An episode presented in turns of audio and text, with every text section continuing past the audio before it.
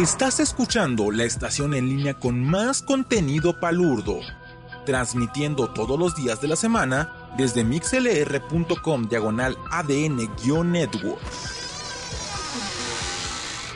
Bienvenido a ADN Network, el código geek que nos hace diferentes. Estoy viendo que pinche Mixler nos troló de vuelta y no se escuchó toda la canción. Solamente quería preguntarles, ¿ahora sí se escucha? Esperemos que sí. Y si no, vamos a aventarse la madre pinche Mixler.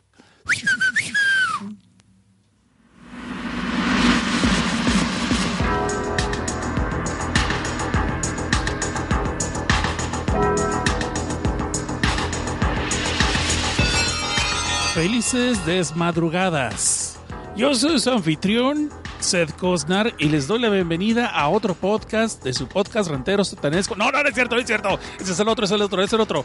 A ese todavía no le encuentro como un eslogan, ¿no? Nomás se llama Filme Tinta y Sangre, su dosis morbosona quincenal. Eh, y es transmitido por el ADN Network, donde está el código geek que nos hace diferentes. Y sí, no estoy inventando paros, pinche MixLR cuando lo activé y nos fuimos al aire, me tapó, ay qué rico, no, no me tapó nada, este, más bien me bloqueó los plugins para lo que es los repeaters, para poner la música si estuviera transmitiendo, o sea, que toda la pinche canción de Tres Calamaro nos escuchó. Gracias MixLR, pero bueno. Y yo también por andar posteando los puntos, posteando que ya estamos empezando, no me di cuenta que nos está transmitiendo. Pero bueno, muchas gracias por estar ustedes aquí. Qué bueno que así me escuchan fuerte y claro, como dice Cero Alex, y dice KGKO 23 también que sí. So, muchas gracias. Y Kiko también, que ya, ya, ya, ya. Ok. Pues sí, pinche Maxler. Bueno, así pasa. Y bueno, fueron tres minutos de aire muerto. Pero está bien para que ustedes reflexionaran, si dieran sus chaquetas mentales. ¿Qué está haciendo este cabrón? ¿Qué está poniendo? ¿Qué está viendo? ¿Está viendo páginas porno mientras nosotros estamos aquí esperando lo que empiece el programa? Pues, obviamente eso no se los voy a responder. Pero bueno, bueno. Vamos a darle la bienvenida a las personas que están aquí con nosotros en esta bonita transmisión. A Mike, a Midamar, a Cero Alex con doble X, no tres, dos, dos nomás, porque es cervecero. Juan, John Juan José, ya me estoy metiendo ahí en problemas. KGK 23, a Cano, a Carlos de a Guillermo N. Montalvo y a Jorge Arturo Aguilar López. Pero también quiero darles gracias a los compatrones, que son los que me ayudan a seguir esta madre, porque si no, la neta ya me hubiera retirado hace ratito. Bueno, sí, eso los dejo de tarea. Y a Oscar Rubina, Coso, Janus G, Bombardarinas, Oscuro Pasajero, Juan Esquivel, Mario Galicia, David X, Mike, Spam Viral, Gaby Rodríguez, Enrique Trejo Morales, Lord Comandante, Carito Ramos, Antonio Lira, Sir Flackman, Don Chucas, Néstor Jesús Sánchez Soto, Eduardo Zapata Rivas, Killer 97, Aikain, Leo Balam, César Leonardo Ramos Casas, Van Fanel César, Crisapa, Basilic Novalis, Redux es Déjame agarrar aire. Feratu, León Hamilton, Bichi de Killer. A todos ustedes, muchas gracias por sus aportaciones en el patreon.com, diagonal desde abajo. Y ustedes dirán, ah, chingado, este cabrón y transmite ni graba y todavía anda pidiendo Patreon. No, no, no, no, no lo pido, pero pues, esas personas son que con sus donaciones dan el extra, el extra, ¿no? El fuá, para que yo siga haciendo estas cochinadas. Pues digo, así como que por obligación moral, por lo menos me tengo que esforzar un poquito más, ¿no? Y aquí. Así que denle gracias a todos ellos. Eh, disparen una chela o no sé Échense una chela sus amigos. Ok. Muy bien, ahora sí. Vamos a ver entonces, aquí estoy viendo lo del Chia. Estos filmes tinta y sangre, sí. Este, ya estamos, se escucha, que nos escucha, que se nos escucha, nos escucha. Pues ya estamos aquí. Quiero mencionarles eh, que el carro trajo del manga. No sé a qué se refieren, pero bueno. bueno, entonces aquí estamos, ¿no? Eh, vamos a hacer un programa un poquito al aventón, porque la mera verdad, esta vez no alcancé a leer gran cosa. No me quise aventar una serie de cuarenta y tantos episodios, porque iba a estar cabrón, luego a hacer la reseña, luego la sesión de spoilers. Pero en eso yo solito me pinté en una esquina, como dicen aquí en Estados Unidos, eh, que luego agarré puros cuentos cortos cuales son muy interesantes y espero les gusten, pero de mala pata, de mala pata, eh, también si les cuento los spoilers, pues ya les conté todo, porque son cuentos bien al punto, bien concisos, no tienen como gran misterio, ¿me explico? Sin embargo, son interesantes algunos de ellos, no todos, pero algunos de ellos, y se los voy a decir aquí para que ustedes lo reseñen. Y ya, digo, lo, vayan, vayan así echando un poquito el colmillo y ven si quieren aventárselos o no. Y ya si quieren, ¿saben qué? no es desde abajo, pero acabo de ver una serie que me gustó mucho que se llama uh, Black Summer. Y si quieren, pues para rellenar tiempo, es así, les puedo hablar con lujo de detalles un chingo de la serie. Ya me la aventé, los ocho episodios. Están en Netflix, si ustedes los quieren ver, ahí están.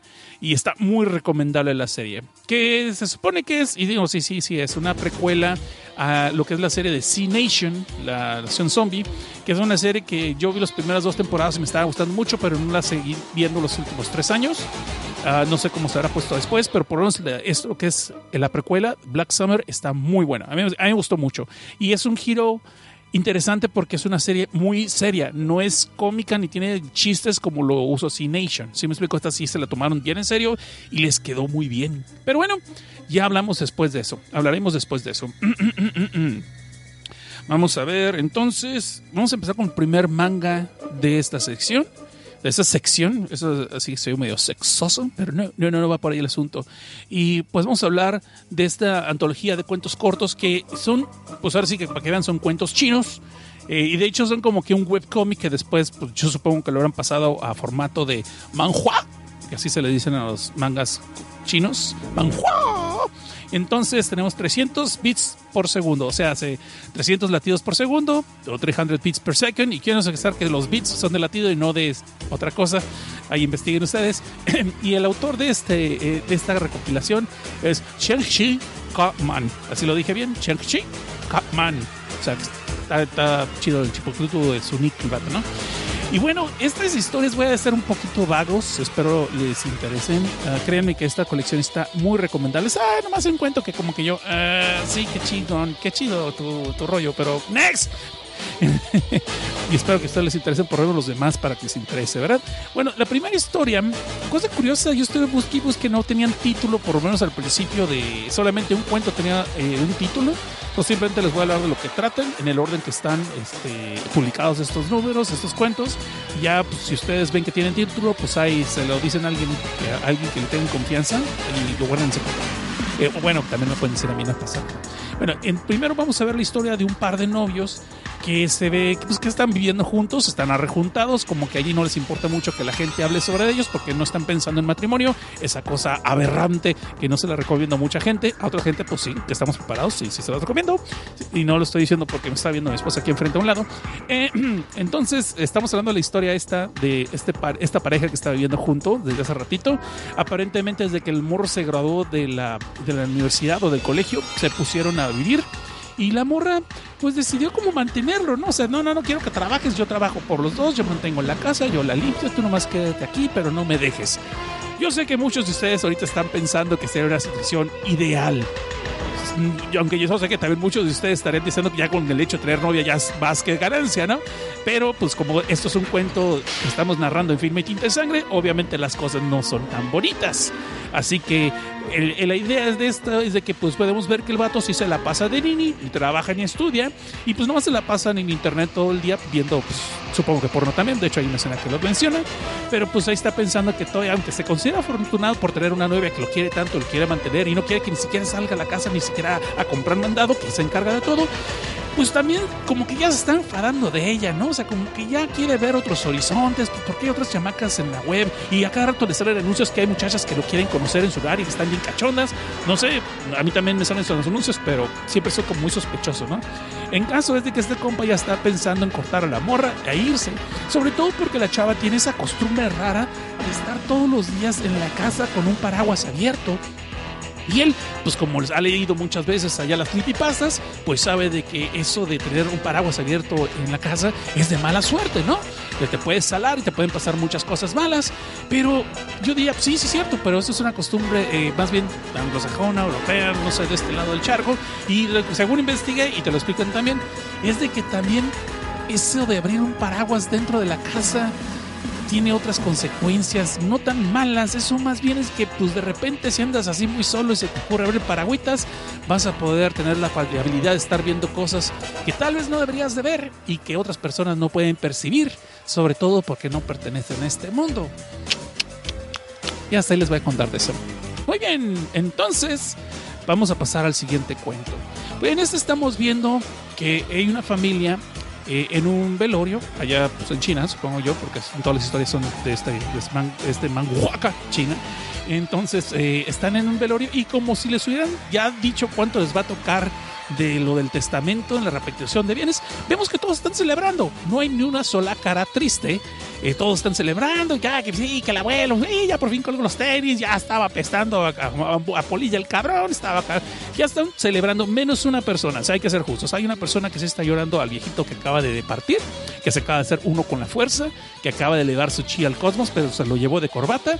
Y pues resulta que es el, nieto más joven de la familia, ¿no? El chamaquito más. Y está chi y chi, pues porque se le murió su abuelito, que era el único que le, lo pelaba y que sí le ponía atención, y etcétera, etcétera. Y total, que los papás le dicen que no se preocupe, que su abuelito nunca lo va a dejar. Y yo dije, ah, chingado, y vamos a empezar con un cuento de esos de que, ay, va a estar siempre en tu corazón, con una payasada por el estilo. No, resulta ser que entonces el papá llega con el abuelo otra vez. Y se queda el morrito, ¿cómo? No es posible, entonces ¿a quién estamos poniendo en ese ataúd? Y pues de ahí le dejan saber pues, de que no se preocupe por esas cosas, porque su abuelito nunca lo va a dejar. El acto seguido vemos que el chamaquito pues sigue todavía sacando de onda, pero su abuelito pues le está contando cuentos, lo está llevando a la escuela, le sigue este, eh, platicando con él, consolando con los papás no tienen tiempo para él, hasta que en una de esas que, el niño le está pidiendo al abuelito que le cuente un cuento antes de dormir, pues le dice el abuelito, ¿sabes qué? Pues ahorita vengo, nomás voy a mi arbolito, pues porque ya la vejiga no es lo de antes, pues, tú sabes, dietecito, pero ahorita vengo y te cuento hasta los cuentos más subidos de color que tus papás se pongan ranas. Y pues para no ser muy cansado, pues el chamaquito sigue pensando que el abuelito tiene algo raro, ¿verdad? Entonces, pues va, va a verlo al baño, pues no porque sea morbosón y porque le, le guste ese tipo de fetiches de las Golden Showers, sino pues porque sospecha que el abuelito, sí, sí, pues oye, pues lo enterramos, que no eres ese, entonces, ¿qué pasó? Porque hicimos el gasto del sepelio. Y resulta ser que cuando se asoma por el agujero de la puerta del baño, no sé, no pensamos, pues ve que el abuelito está encerrado en el baño, pero no haciendo lo que todo el mundo hace, sino dándose mantenimiento. Y antes de que ustedes piensen en cosas cochinotas, no, eso no es un hentai chino, sino que descubrimos que el abuelito realmente es un cyborg y se está literalmente dando mantenimiento. Pero dices, Cosnar, ¿cómo me cuentas eso? Eso es el giro de tuerca de la historia. No, apenas vamos a la mitad. Pero hasta ahí les voy a contar, porque me ofendió que ando sospechando de mí que ando haciendo spoilers tan temprano. De ahí pasamos al cuento de este compa que pues no sé, de esa onda, yo creo, no sé si los chinos tengan la misma bronca que los japoneses, que se aburren de la vida y andan todos siempre depres de por nada y este que nadie los nadie los quiere. Y sí es cierto nadie los quiere. No, no es cierto no es cierto.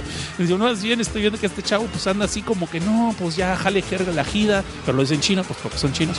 Y este no pues ya no tengo ni rey ni reina ni quien me pele y este, así no va la canción del rey y bueno el caso es de que no tiene nadie que lo llore.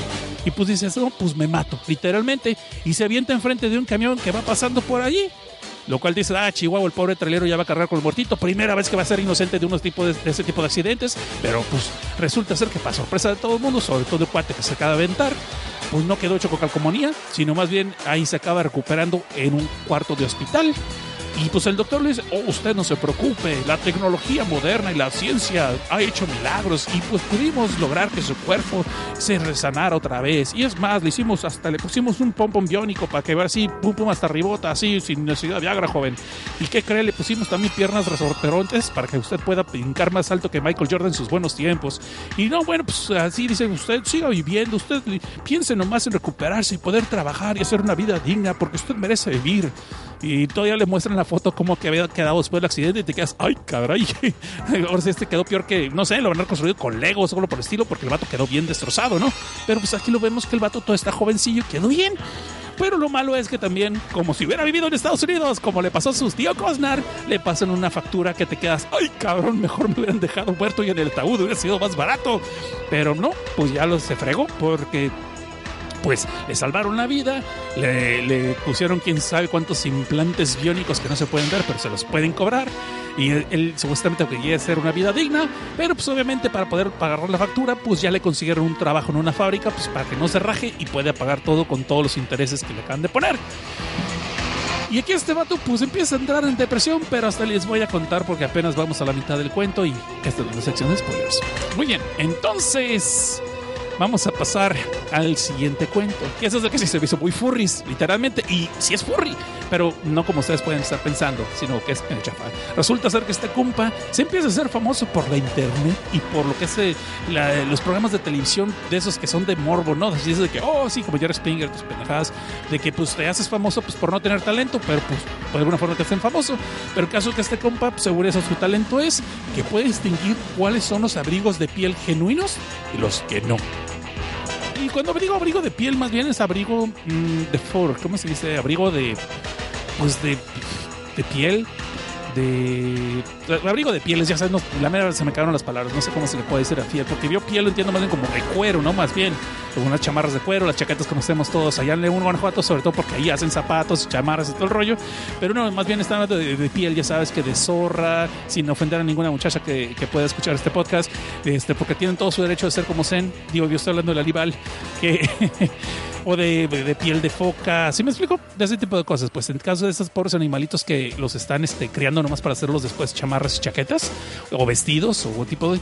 Y este cuate es ese famoso porque puede distinguir de cualquier este de cualquier prenda que, que sea genuina de la que no es. Entonces, pues qué pinche talento tan inútil, ¿no? Estos chinos locos que no tienen nada que, con qué rellenar los espacios de la televisión. Pero no, resulta que hacer que eso no es lo interesante. Lo interesante es cuando les cuenta la historia de cómo es que descubrió ese poder o esa habilidad. Y hasta ahí les voy a contar porque esa es la historia que es muy interesante. Entonces de ahí nos pasamos a otra historia que dura dos partes. Ese tuvo dos numeritos, lo cual a mi forma de ver, mm, bueno, sí entiendo el porqué, pero no ocupaba tanto. Y aquí es donde conocemos a cuatro cuatres en su trabajo de guardias de seguridad de una conocida empresa, una empresa aparentemente muy famosa que tiene cuatro guardias de seguridad para solamente la pura entrada y pues por tanto vemos que están echando la milonga, echándose unas chelas y no están jugando, están echándose unas chelas con el pretexto que están celebrando el nacimiento del hijo de uno de estos empleados. Y par de paso era el cumpleaños de otro, de otro empleado de, de los de seguridad, ¿no? Y pues ahí están tan tranquilos, cheleando y cotorreando, y así muy respetuosamente, porque todos se llaman hermanos entre ellos. No, mi hermano mayor, mi hermano menor, mi segundo hermano. Ya sabes cómo son los chinos cuando les gusta inventar eso. Así como los japoneses con su senpai y kohai, y que de rato coge, es, es lo mismo, pero en chino. Entonces, resulta ser que de repente empiezan a oír ruidos afuera. Y, ah, caray, pues, ¿qué quieres hacer? No, pues, ¿cómo me voy a poner a trabajar si estamos chileando aquí a gusto? No, no, no, de seguro no eres nadie, no te preocupes. Y de repente, cuando están celebrando, pues que uno de ellos le aparece un lunar muy extraño en la frente. Un lunar así como que fuera espinilla, como que de repente explotó porque sale un chingo de sangre. Y pues sí, resulta ser que alguien como que si estuviera jugando Fortnite, le sacaba a disparar por la ventana un francotirador. Y obviamente pues este hermano ya azota el suelo, ¿no? Y pues de los cuatro que quedaban, ya nomás le quedan tres y no se llamaban tres. Entonces los otros tres empiezan a, hacer formación ninja acá de Power Ranger y tratar de ponerse alrededor de todo el cuartel donde están, pues para ver dónde está el, asesino que acaba de fulminar a uno de ellos.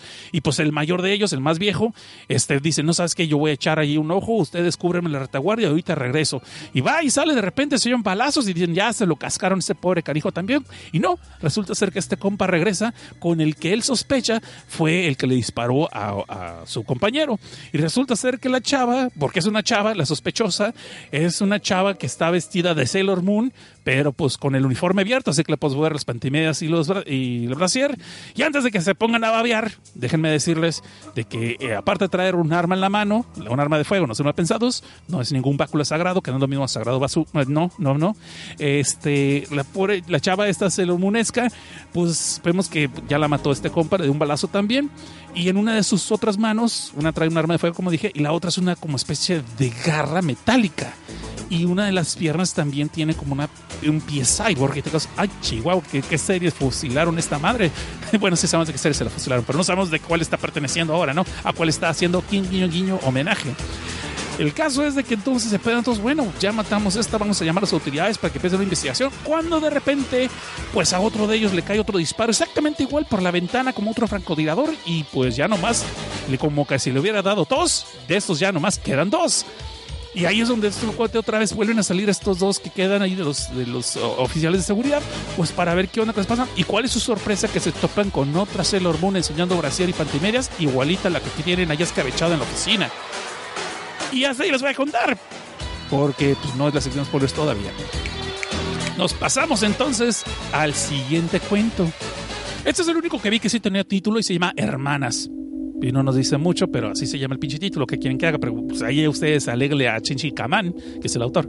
Entonces, resulta ser que estas dos hermanas, una de ellas, están en un hospital, pero no lo dije, están en un hospital y aparentemente las dos acaban de dar la luz.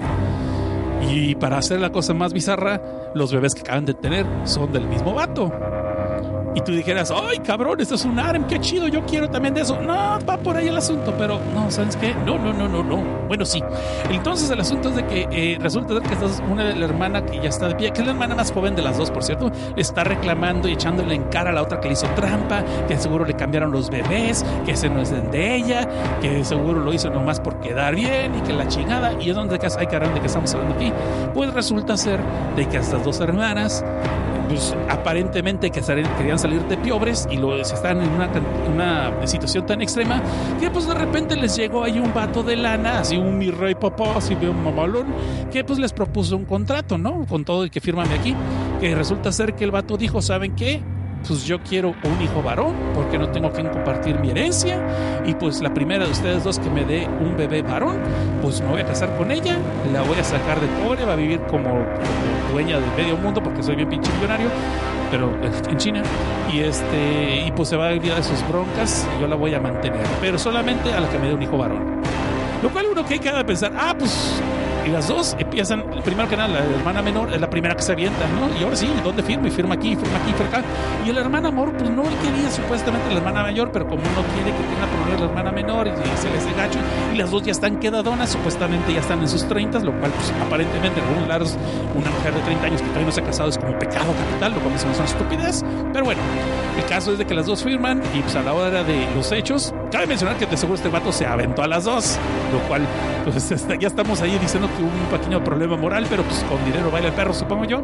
Y pues las dos hermanas no tuvieron broncas en, aventarse el vato. Yo espero yo que en sesiones separadas, porque juntos como se pueden mezclar la coche. Bueno, en eso, que no sé. El caso es de que resulta ser que la menor pues tiene una niña y pues como es una mala perdedora, anda alegando que esa su hija, que alguien se la cambió, que seguro el varón que es el que tiene su hermana mayor en brazos es el hijo que realmente nació de ella, ¿no? Total, para no ser un cansado, estamos llegando a ese extremo de que pues los médicos están diciendo, no mames señora, pues esta es su hija, no chingue, nosotros no hacemos chanchuy, a menos que nos pasen una feria y no nos la pasaron, por tanto no lo hicimos.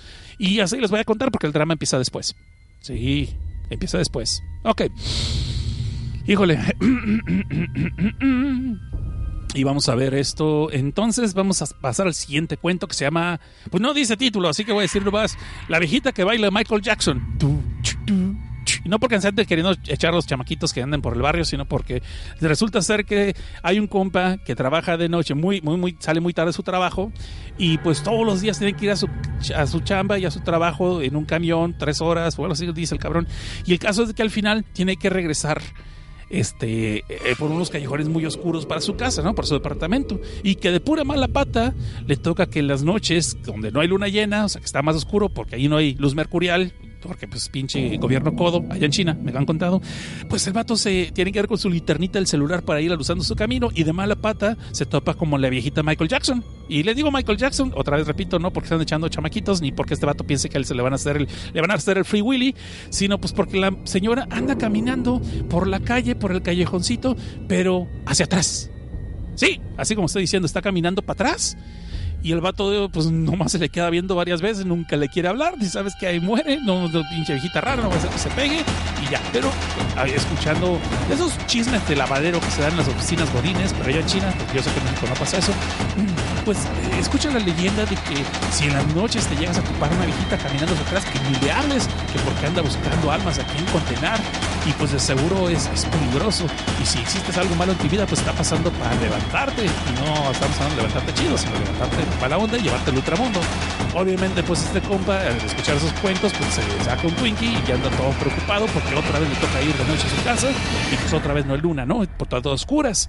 Y pues va haciendo otra vez, como todas las veces que le estábamos narrando, se vuelve a topar a esa viejita caminando para atrás. Y eso sí, pero la viejita con una cara de ¿qué onda? ¿Cómo estás? ¿Qué onda? ¿Cómo, cómo estás? Aquí nomás, caminando para atrás, mira cómo ves. Ah, sí, sí, ahora chido, ahora va. Pero ni hablan, porque ya sabe que si la leyenda dice que si le llega a hablar, ya se lo cargó pifas. Para no ser cuento cansado, se va repitiendo dos, tres veces. La bronca es que en una de esas el compa está como queriendo decir, ay, pues qué pinche guarda y qué mal educado, porque allá en China son bien educados ¿no?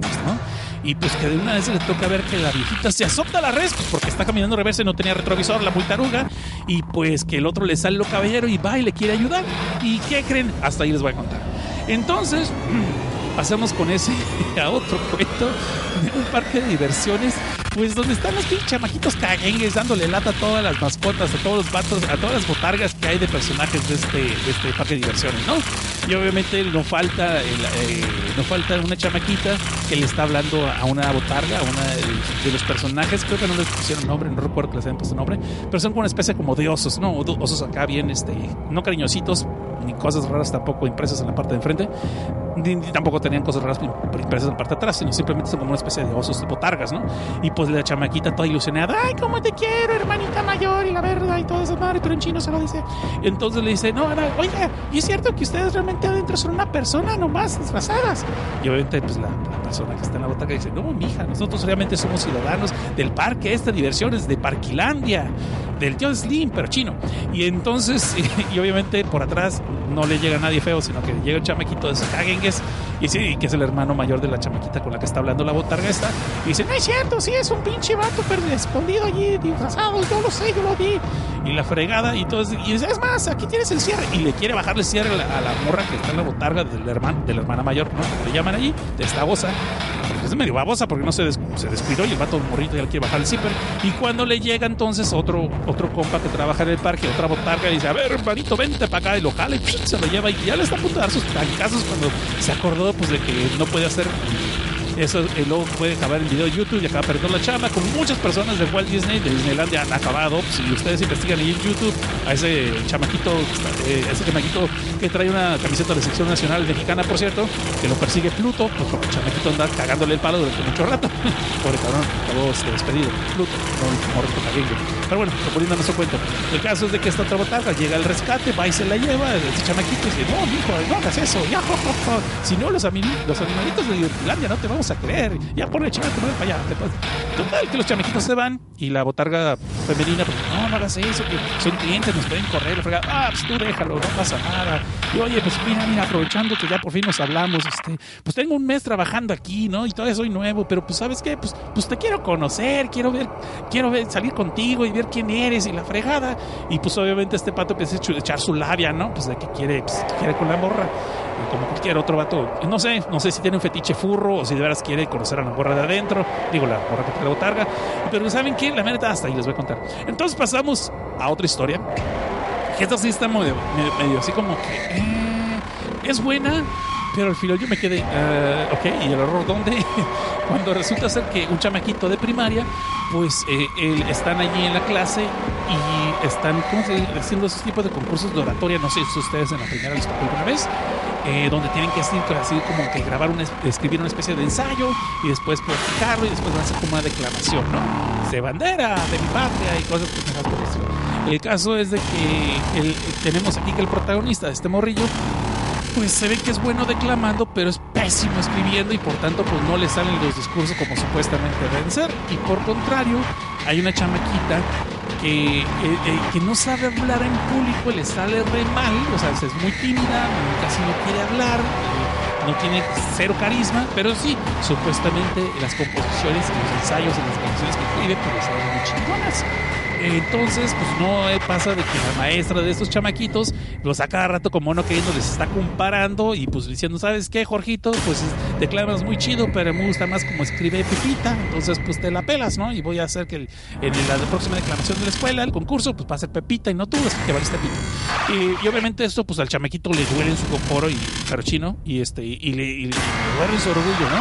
Y pues hace un plan de que pues de una forma u otra pues podría robarle el cuaderno a compañerita hacer las declaraciones. Y pues, ¿qué creen? Hasta ahí les voy a contar. Entonces, de ahí pasamos al último sonido. Ya hemos sonido al último cuento. Eh, donde de repente veo una morra que se acaba de cambiar un departamento, pues de veras no puede dormir, ¿no? Y no es que la solución es que le falte conseguirse novio o que le relaje sus nervios, sino que resulta ser que la chamaca cada vez que quiere pegar las, las, pestañas y dormirse, empieza a oír ruidos de que alguien está jugando con canicas ahí en el piso de arriba y pues están jugando con canicas a cada rato rodando a cada rato cayendo. Y pues esta chamaca después de un rato ya se empieza a hartar y va a buscar a los niños, de de ella pues, se entera con que nomás vive, eh, no se encuentra el chamaquito de la familia porque los papás trabajan todo el día y llegan ya muy noche. Y pues que él dice, no, en serio, se lo juro, yo no tengo canicas, no, yo ni le hago esas madres, yo puro porno, no, no es cierto, no, no le hago las canicas, no tengo, o sea, yo nomás juego aquí con mis carritos y la fregada. Y pues la morra no le cree, no, que voy a ver con tus papás y la chingada y que vas a ver y todo el rollo. Y si no, pues, pues hable con ellos, pues llegan muy noche, eh, pero pues hable con ellos, pues, yo no tengo canicas. Y, y lo- la morra se lo trata de escamar diciendo, ¿sabes qué? Pues puede ser que realmente estás solo, se te pueda aparecer alguien si te portas mal. Y el chamequito, pues obviamente se saca un Twinkie, pero le dice, ¿y sabe qué? Le digo yo a usted, pues chance cuando está escuchando esos golpes es porque un muerto quiere que usted le abra la puerta para hospedarlo. Y ahí te quedan los dos así como que un touché, ¿no? Y a ver quién se espanta a quién. Pero pues ahí empiezan apenas las broncas. ¿Y qué creen? Ah, se les voy a contar. Muy bien. Está fuerte la música, dicen. Ay, verlos. ¿Y por qué no me dijeron durante todo este tiempo, chavos?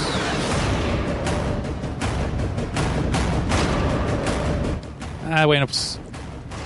Qué raro que esté muy alto la música de fondo. Según yo le había puesto bien el nivel que siempre le traigo. fíjate. De hecho, hasta estaba pensando que estaba muy baja. Pero bueno, disculpen si estaba muy fuerte, si estaba muy fuerte la música. Ahí está.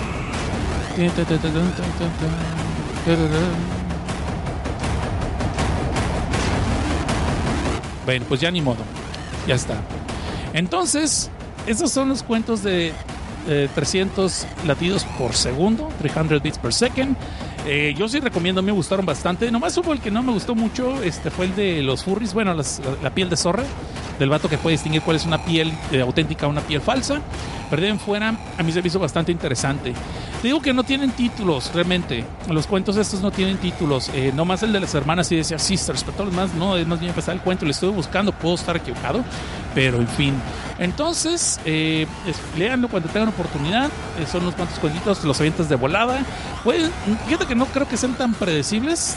Este, porque como que el vato que está escribiendo las historias dijo, de seguro si te digo esto vas a tratar de predecirlo y después te da un giro de tuerca después del giro de tuerca, lo cual se me hizo muy interesante. Sí, hay unos que sí, sí los puedes adivinar, hay unos que los puedes adivinar, pero no es el chiste adivinarlos, el chiste es más bien disfrutar el viaje y ver lo que hace el cuento y tratar de, pues, de, eh, entender la historia y los personajes, ¿no? Porque escribir un cuento corto cada vez eh, es difícil precisamente por eso, porque ya todo el mundo anda buscando el giro de tuerca, todo el mundo quiere adivinar al final en vez de disfrutar la historia, lo cual es un poquito triste, pero pues así somos en la condición humana, ¿no? Y bueno, eso es el primer manga, no, eso, perdón, como dicen, es manhua, que lo podemos hacer. Este, entonces yo me voy a un corte, voy a echarme un chat de soda porque no estoy tomando cerveza y con eso regresamos en lo que es filme Tinta y Sangre con su tío Seth Costner, el morboso. No, no es cierto, no digan eso porque luego se va a poner feo ese asunto. Y entonces, como media hora antes del examen, mi chava se encerró con su maestro en el salón y pues al rato me ponen un 6 y ella un 10. Y ni presentó el examen. Ah, caray, Roberto, eh, no sé qué me agüita más, si tu historia o que claramente el email era para otro podcast y por error me lo mandaste a mí. Pero mira, pudo haber sido mucho peor. Pudiste haber conseguido por fin la cita de tus sueños con la chava más popular de la escuela, nomás para descubrir que el mundo ha sido invadido por miles de peces gigantes voladores con un enorme apetito por la carne humana.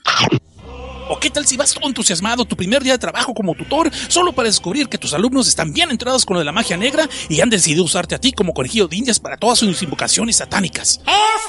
¿O qué tal si un día los animales no solamente cobran conciencia y aprenden a hablar, sino que deciden armar una guerra contra los humanos? Interesante tiempos para ser furro, ¿verdad? Soy un burro sin mecate. Si todo esto que les acabo de contar no les hace mucho sentido, pero quisieran saber más, los invito a que me escuchen cada dos sábados en el programa Filme, Tinta y Sangre, donde hablamos de mangas y de cómics que abordan varios géneros, incluyendo el terror, la ciencia ficción y a veces hasta acaban con resultados sexuales. Por lo que les aconsejamos oírnos con audífonos si es que son godines, porque no queremos que acaben en recursos humanos, y si son menores de edad, no nos escuchen, si te están viendo tus papás. La cita es en mixler.com diagonal ADN-network, cada dos sábados a las 11 pm hora chilanga. Acompáñenme a escuchar, digo, este, escúchenme sin miedo, que ese se los traigo yo, mis queridos morbosones. ADN Network, el código geek que nos hace diferentes. Chance luego les explico cómo se arruga un correo electrónico. Prepárense para los problemas. Y más vale que teman. Para proteger al mundo de la desinformación. Y unir a los tuiteros dentro de nuestra nación.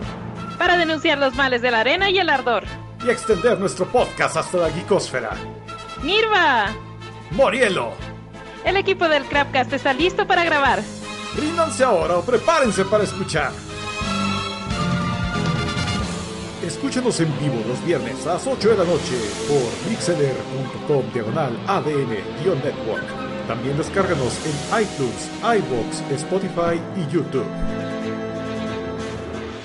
Por ADN Network, el código geek que nos hace diferentes.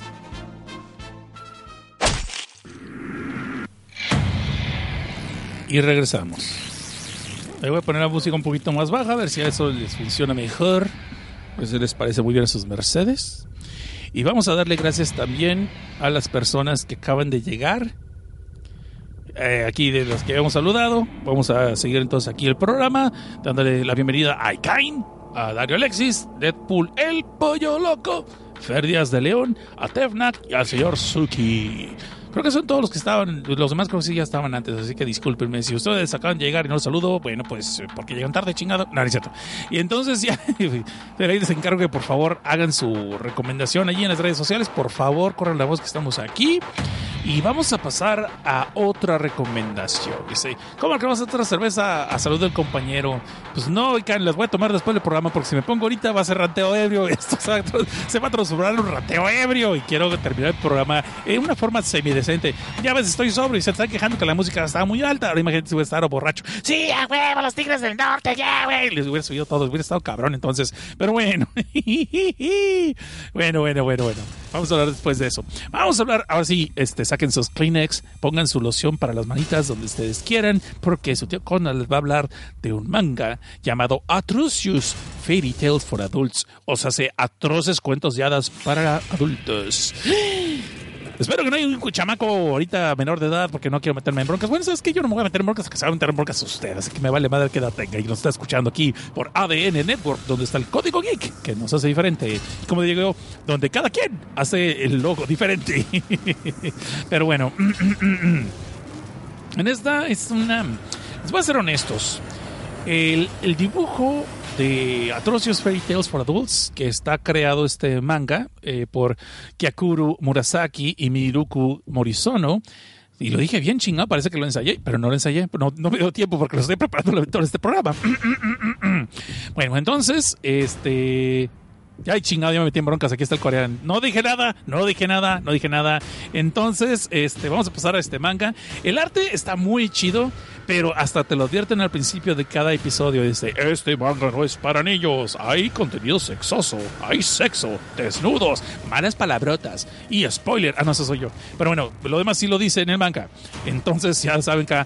Pero no dudo que algún chamaco tiene un hermano mayor, que, o su primito, que le anda pasando lágrimas y risas, y es escena de traileras, y pues de una vez el manga, ¿no? O sea, Atrocious Fairy Tales for Adults, pues a huevo. Y esto no tiene nada que ver con los sitios durante que no se emocionen. Pero bueno, el caso es de que esta, podríamos creer, por el contenido, por el menú principal del contenido, que van a hablar de la Cenicienta, Blancanieves y la Caperucita Roja. Y yo no les voy diciendo sí y no. Sí están así los títulos y sí hay una temática parecida a los cuentos de los hermanos Grimm y de otras personas que se los hayan fusilado. Ah, no no a los hermanos Grimm, sino las leyendas urbanas de, de esos tiempos. Pero más bien es que toman la idea y hacen una historia original, lo cual se me hizo muy interesante. Y por eso creo que sí podría recomendar este manga. El problema está que yo nomás pude conseguir lo que son tres arcos, tres historias, tres cuentos. Supongo que hay más, pero solamente pude encontrar estos yo y de hecho uno quedó a medias porque apenas iban a la mitad. So, no sé qué tan reciente sea, ahí búsquenlo ustedes, recién está en Google y seguro pues lo pueden encontrar por allí. Que jalo, ya lo dije. Entonces, vamos a empezar con el primero de la Cenicienta. Eh, y uno dijera, pues se me sienta señora y vamos a escuchar. No, no es cierto. Entonces está- resulta ser de que cuenta la leyenda que un director de cine ya retirado este de veras se retiró, no que como el tal Miyazaki que anda diciendo que, este año se retira, este año se retire, nomás el señor no cumple. Eh, digo, pues no sé, los que son muy fans de él, pues a lo mejor no quieren que se retire, pues a mí me da igual. Entonces, eh, por cierto, escuchen el especial de Ghibli que hicimos en Corea Anillo y pues no hemos hecho el segundo, pues porque no nos hemos puesto de acuerdo porque no tengo tiempo. El caso entonces, y un. Pendejadas que. Ok, regresando ya a lo que es este manga. Resulta ser que este, el cuento de la Cenicienta, empieza con un director retirado que de repente alguien le mandó un CD con un video. Y en este video se ve que es como una interpretación del cuento de la Cenicienta, justo en la escena donde Cenicienta tiene que huir eh, antes de que sean las 2 de la noche del palacio del príncipe para que no descubran su otra identidad, ¿no? Y para cuando se le cae la zapatilla de cristal a medio camino de la huida. Y si usted no sabe la historia de Cenicienta, no se lo debo espolear a ustedes. Mejor use el Google, la Wikipedia, aunque pues, no sé, pregúntele a alguien que sí lea cuentos de hadas, chingado. El caso es de que este compa, el director, después de ver ese video, se queda fascinado con la actriz que está interpretando a la Cenicienta. Lo malo está que la escena donde ella se ve su rostro en una especie de close-up está medio borroso y por tanto no puede definir claramente qué actriz, si es que alguna actriz que ya se conoce, es la que está interpretando el papel. Pero sin embargo, este director, pues que ya está muy entrado de años y se ve que pues aún así no se le quita lo jarioso, pues queda enamorado de esta actriz y se empieza a obsesionar con hacer su última película, regresar del, del, del retiro nomás para hacer su última película y sin embargo quiere hacer con esta actriz y la quiere encontrar como de lugar. Por tanto, por el poder que él tiene con la prensa, pues empieza a buscar y a hacer promoción y a hacer viral desde que busquen a esta actriz para su próxima película. Y pues como ya sabes que en todos lados hay morbo tipo del de Chat Patty Chapoy, pero en japonés, pues este los eh, programas empiezan a hacer faramaya de este famoso video de donde está la, la, persona esta, la actriz borrosa, y que le están buscando por cielo, mar y tierra, y obviamente no falta eh, la persona que dice, no, ¿sabes qué? A lo mejor esta persona no existe y es persona de Photoshop y puede ser una actriz distinta, y empiezan a salir un chingo de actrices diciendo que ellas son las que salieron en el video, que ellas son la actriz original, y que ¿cómo la, la mujer de los sueños, ¿cómo le llaman la, señora, la, la dama de los sueños? Le empiezan a poner así a este personaje, y que ellas son las que merecen ese papel en la película de este director. Para no hacerse cuento cansado, se piden hasta hacer un chingo de reality shows se hacen este un chingo de concursos, un chingo de entrevistas exclusivas con la supuesta actriz que es la que va y al final de todo como una especie de seis meses de desmadre y de mame, pues por fin sale un concurso tipo reality donde están las verdaderas tres actrices, ¿no? Y ellas este, coinciden, pues podemos ver que son bien distintas entre ellas y sus personajes son una peor que la otra, pero eh, resulta ser que el director eh, de una vez pues las lleva a su mansión y les propone de que van a ser una especie como de convivencia de unos bastante tiempo donde los van a estar filmando por todos lados con un montón de cámaras escondidas como una especie de reality show extremo, donde de ahí se va a decidir quién es de las tres las que va a quedar. Entre ellas, pues una que está es medio perra y medio bitch, la otra que es la clásica actriz que le cae bien a todo el mundo y que está, pues, está guapetona, está sabrosona, y la tercera actriz es una chava que acaba de llegar, que llega tarde la repartición de cerebros, pero pues que se ve que es así, la clásica inocentita, güerita, acá, que no rompió ni un plato y por tanto es la que se gana el corazón de mucha gente, ¿no? Y aparte que es bien humilde, bien tranquila, bien sencilla, no que la mega bitch que la número uno. Para nosotros cuando cansado, entonces empiezan a convivir entre ellos, empezamos a ver que obviamente hay celos, rencillas y otras cosas y, un chingo de pendejadas y más cuando les presentan al que va a ser el protagonista del filme del director, que es el sobrino de él, no, su nieto, pero que es su nieto, pues que está así bien papichulo, que ya quisieran los K-poperos este, tenerlos en sus grupos de boy band, ¿no? Bueno, chance, quién sabe, no sé, pues todos se parecen. El caso es de que este compa pues les empieza a no tirarles el rollo según esto, pero empieza a ver pues cuál va a ser su favorita para ser su coprotagonista y aquí se van a empezar a, a, a, empezar a hacer el desmadre y pues ya no les voy a contar más. Entonces, de ahí empezamos. Como pueden ver, la historia de la Cenicienta está relacionada, pero no es como la base principal, sino es como que eh, para dónde va el asunto, ¿no? De ahí pasamos lo que es Blancanieves y sus siete amantes. Digo, no, perdón, es una película mexicana que vi hace mucho tiempo. Digo, me contaron, me contaron, me contaron. Este, se llama Blancanieves, nada más. Y en esta, pues eh, vemos que hay una actriz este, retirada, que todavía está pues, así medio cougar, todavía está en sus buenos años, todavía, puede, todavía lo puede hacer. Y este, el caso es de que esta señora vive en, así aislada del mundo, de la fama y de, la, de, las grandes ciudades, en un bosque, en una especie de villa donde va a pasar solamente los veranos, ¿no? Allí en el bosque. Y pues resulta sus sirvientes encontró a un joven tirado en el suelo, como que se, supuestamente después de que cobra el conocimiento y que le están curando el pie porque se, se, se lastimó un pie, se, no sé si se lo fracturó o nomás se torció el tobillo bien jodido, pero no tuvo fractura, fracturas así muy serias.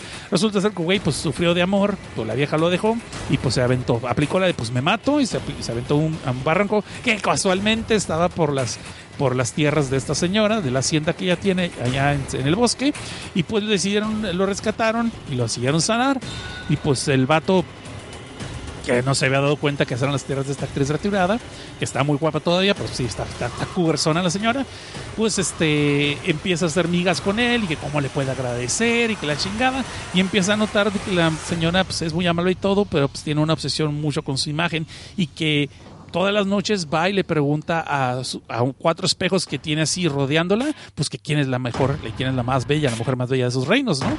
Y sí, literalmente eso dice. Entonces este compa como se empieza a sacar de onda y dice, ah, caray, pues algo está medio raro aquí.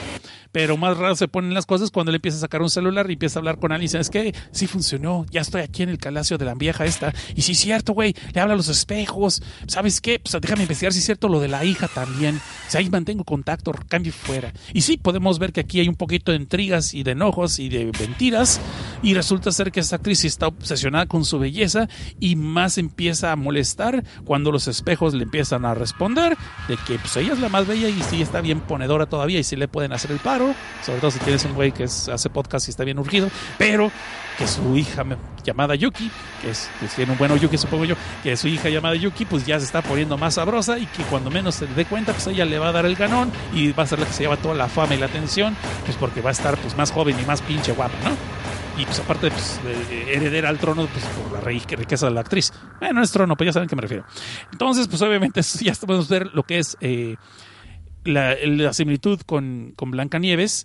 Pero pues donde empiezan los problemas es de cuando pues la, la doña Cougar pues ya se avienta al, a este compa que se encontró, pues, digamos el periodista, se avienta el periodista y no es eso que se lo avienta el plato y se lo coma como caníbal. Bueno, sí se lo come, pero no como caníbal. El caso es que estos dos empiezan a tener una más, un amorío, pero machín. Y como dije, este manga no es para niños. Pues sí le dan con lujo de detalles a todo el mete, saca y quita y pone, ¿no? Eh, pero pues la bronca está que este periodista pues se enteró de que sí existe la hija, esta tal Yuki, y que la tiene escondida en el bosque en otra cabañita así alejada, pues para que nadie pueda ponerle atención a ella y pues por celos, ¿no? Y obviamente las cosas se van a complicar cuando este compa pues se entra en el bosque y la conoce y pues ve que sí está todavía más buena y más, digo, más buena persona y más guapetona. Y pues hasta ahí les voy a contar porque lo demás ya sería spoilers. Y de allí vamos a pasar.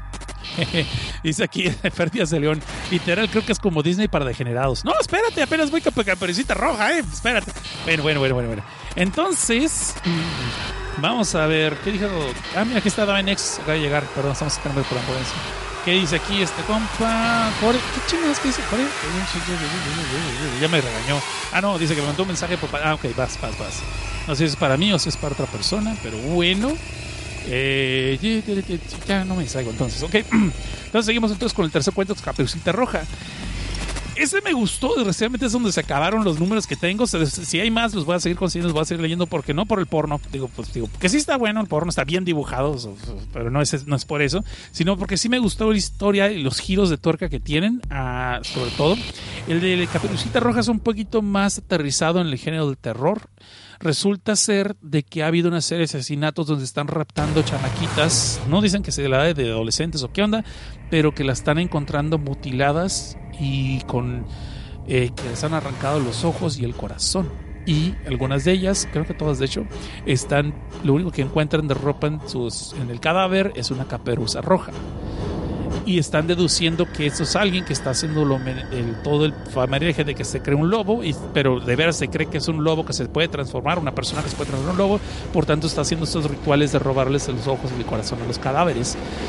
Y esto se ve que está investigado por dos policías, una mujer y un hombre, eh, siendo este, de investigadores, donde podemos ver de que la, la mujer policía, este caso como que le toca muy feo en el cocoro, pues porque ella fue una víctima de una, de una serie de asesinatos. Eh, bueno, obviamente no fue asesinada, pero estuvo, fue presa del asesino que está cometiendo asesinatos 13 años antes. Eso parece ser que alguien está volviendo a repetir los rituales del otro cabrón, porque todos los detalles de aquella serie de asesinatos fueron publicados después en un libro, de esos libros metiches que ya sabes que no pueden faltar. Y sin embargo, tú dices, Cosner, me está contando un chingo. Sí, pero no te está contando mejor. y porque pues no sé el final, güey, porque todavía no llega. Pero sin embargo, se me hizo muy buena la ideología porque podemos ver también en ciertos momentos el asesino, al que está disfrazado de lobo y todo como cómo trabaja su psicología, cómo piensa que está haciendo el ritual por lo que se quiere convertir. ¿Sí me explico? So, eso es lo que nomás les puedo contar eso de lo que es Caperucita Roja. Y bueno, eso fue los tres cuentos que acabo de leer de Atrocitos Fairy Tales for Adults, de lo que es Kyakuro Murasaki y Miruku Morisono. Y fíjate, güey, yo sí lo dije bien, otras ellos están sirviendo clases de español.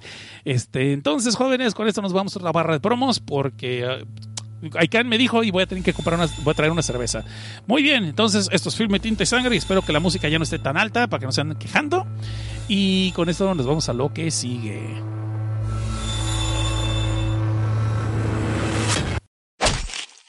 Cómics, terror, sexo, crímenes, ciencia ficción. Lo cierto, pecador, es que escuchándome te vas a condenar. Pero ¿qué más da? ¿Acaso no se come aquí de maravilla? Escucha el podcast La olla de la cocina del infierno en Evox. Total, los dos sabemos dónde vas a acabar. Ya es muy tarde para arrepentirse.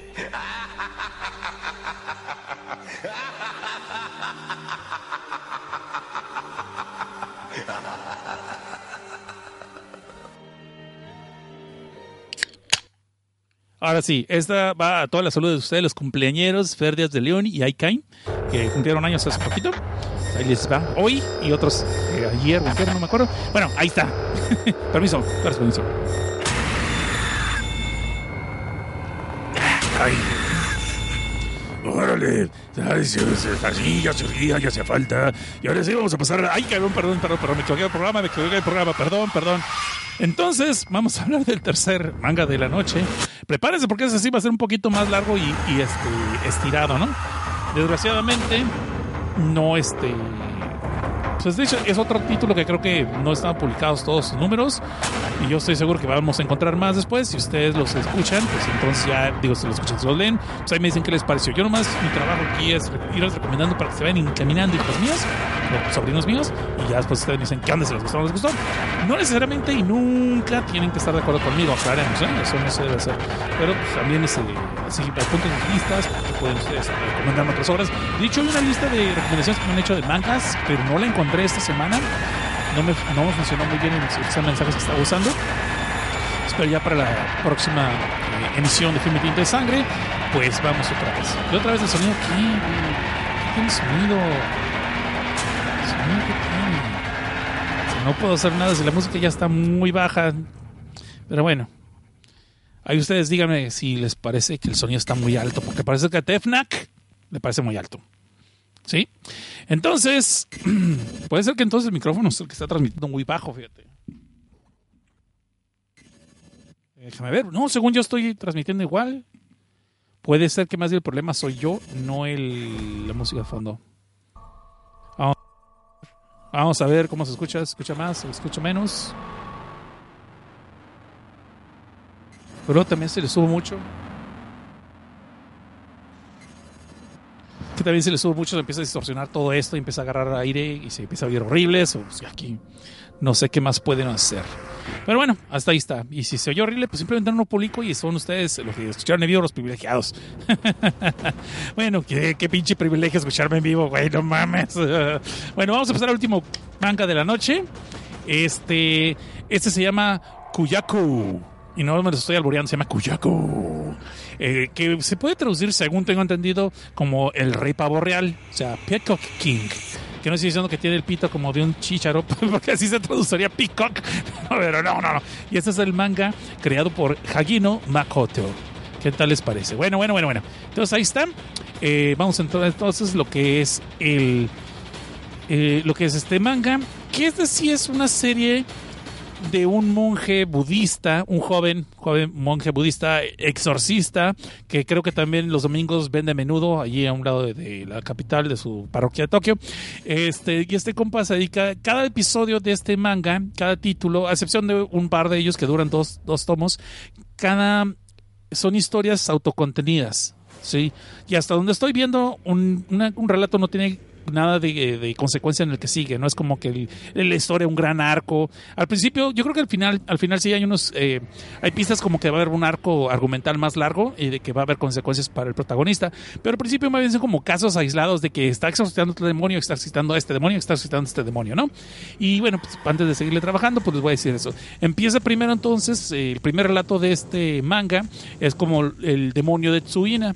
Y esto pasa donde de repente en una cadena de televisión, donde hacen un chingo de reality shows y donde humillan un chingo a la gente, que de eso es lo que viven, el morbo de la gente viendo ser humillada en estos concursos, donde pues, pierden la dignidad por andar consiguiendo un, un billete.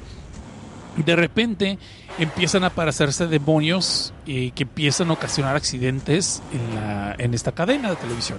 Y al principio se hacen de la vista gorda, pero cuando ya empieza a morir la gente en los concursos, ya empiezan a tener problemas, obviamente, pues porque las aseguranzas están muy caras, ¿no? Y ahí pues las demandas y la chingada. Entonces ahí deciden llamar a este compa, que es eh, Kuyaku, que es el exorcista que les digo. Y al principio pues se ve el clásico vato, personaje malandrín acá, que le gusta tragar un chingo y que se ve que no vale dos centavos, pero pues resulta ser que sí está bien pesado el compa. Este, a pesar de que tiene un copete muy extravagante, sí, el vato sí se defiende y de veras sí, sí los puede destruir a, los demonios. Y de hecho, en cuanto llegan, pues vaya, eh, empieza a, apaciguar a los demonios que están en esta, eh, en todo lo que es el edificio de la cadena televisiva y que de hecho algunos ejecutivos de la cadena están siendo poseídos por ellos y por eso toman decisiones culeras y drásticas, ¿no? Pero lo que me gusta, no estoy contando todo el script, sino más bien estoy contando lo que veo, me gustó de que este manga se toma la molestia de explicar lo de los demonios de los cuales está hablando este personaje para todos aquellos que no sepamos ni papa de lo que estamos hablando, la- de lo que es la mitología y las religiones este, eh, budista o de la filo- filosofía budista. Y digo budista, no japonesa, porque eh, varios de los demonios eh, explican que vienen de lo que es la filosofía budista eh, y no es... muchas cosas son de rezos o plegarias hindús. Por eso me gustó, porque se, se clavan un poquito más, eh, expande un poquito más lo que cualquier persona podría entender de lo que son las tradiciones japonesas o shintoístas. Y yo no sé mucho de eso, por eso estoy eh, hablando de lo que pude más o menos investigar y de lo que más o menos entendí. Pero me gustó que este, el mangaka se toma su tiempo, obviamente se sabe su, su tema o investigó por lo menos, y da explicaciones de qué está hablando de cada demonio, de cada espíritu y el por qué, de dónde vienen, cuáles son sus tradiciones y aparentemente cómo los puedes derrotar, ¿no? Aparte de plegarias y consejos y otras cosas. Entonces me gustó mucho que el personaje, obviamente muchos lo tratan de que es un farsante, no creen lo que pasa hasta que les pasan las pendejadas. Y en este manga muere gente, cabrón, ¿eh? Y les voy a decir de una vez, no se encariñen con nadie porque, bueno, solamente protagonista, y no le digo que se encariñen con él porque está bien pinche guapo y sabroso. Pues, no, no, no, no es por ahí el asunto, pero simplemente hay muchos personajes que se los presentan. Tú dices, ah, este va a ser el clásico, el monstruo de la semana y este sí va a sobrevivir. Ah, no, al revés. este, Yo creo que el, el que salgas en un episodio no garantiza que vas a llegar al final del episodio, pero bueno, en fin. Entonces, eh, me gustó mucho el- lo que es el demonio de Tsuina eh, que es desde la cadena televisiva, pues que al principio dicen y descubren la razón de por qué empezaron a pasar las cosas y todo básicamente es como una especie de karma, lo que tú creas es lo que te viene a perseguir después. Y eso me gustó bastante. La segunda historia es la que mucha gente de ustedes de seguro les va a gustar. Saquen los Kleenex las, y saquen sus cremitas, no se preocupen. Y sobre todo a todos aquellos que les gustan los, pues, personajes medio lolis. Eh, ¿cómo están? Ay, no sé, ¿ya regresó el Junkie? Ok, bueno. ya, pues una nota relacionada, un saludo a Israel que anda estrenando computadora nueva. Entonces, les estaba contando este cuento que se llama El regreso de los muertos.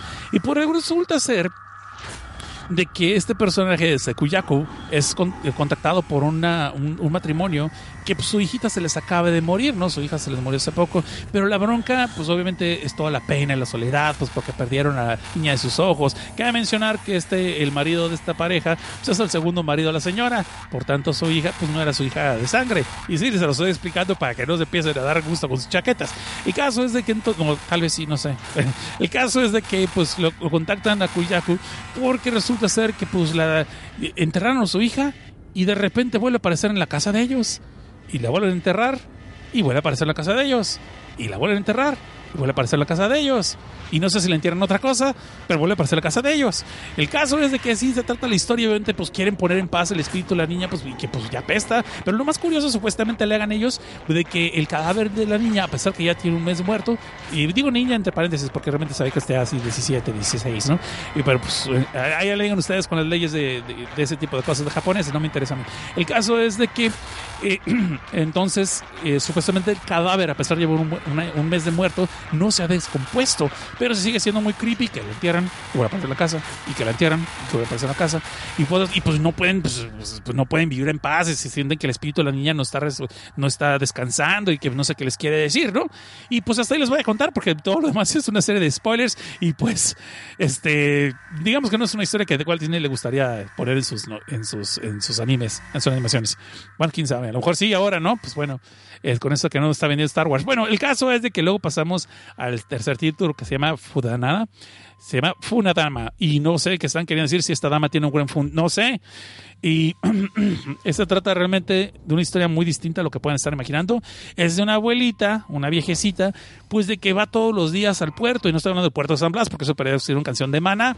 Y aquí no estamos cochinadas. El caso es de que esta abuelita, pues va todos los días al muelle, porque pues eh, va a reclamarle a una compañía de una empresa de, barcos, tipo pesqueros y de lujo, de otros tipos, pues de que pues por culpa de ellos se murió su nieto ahogado, ¿no?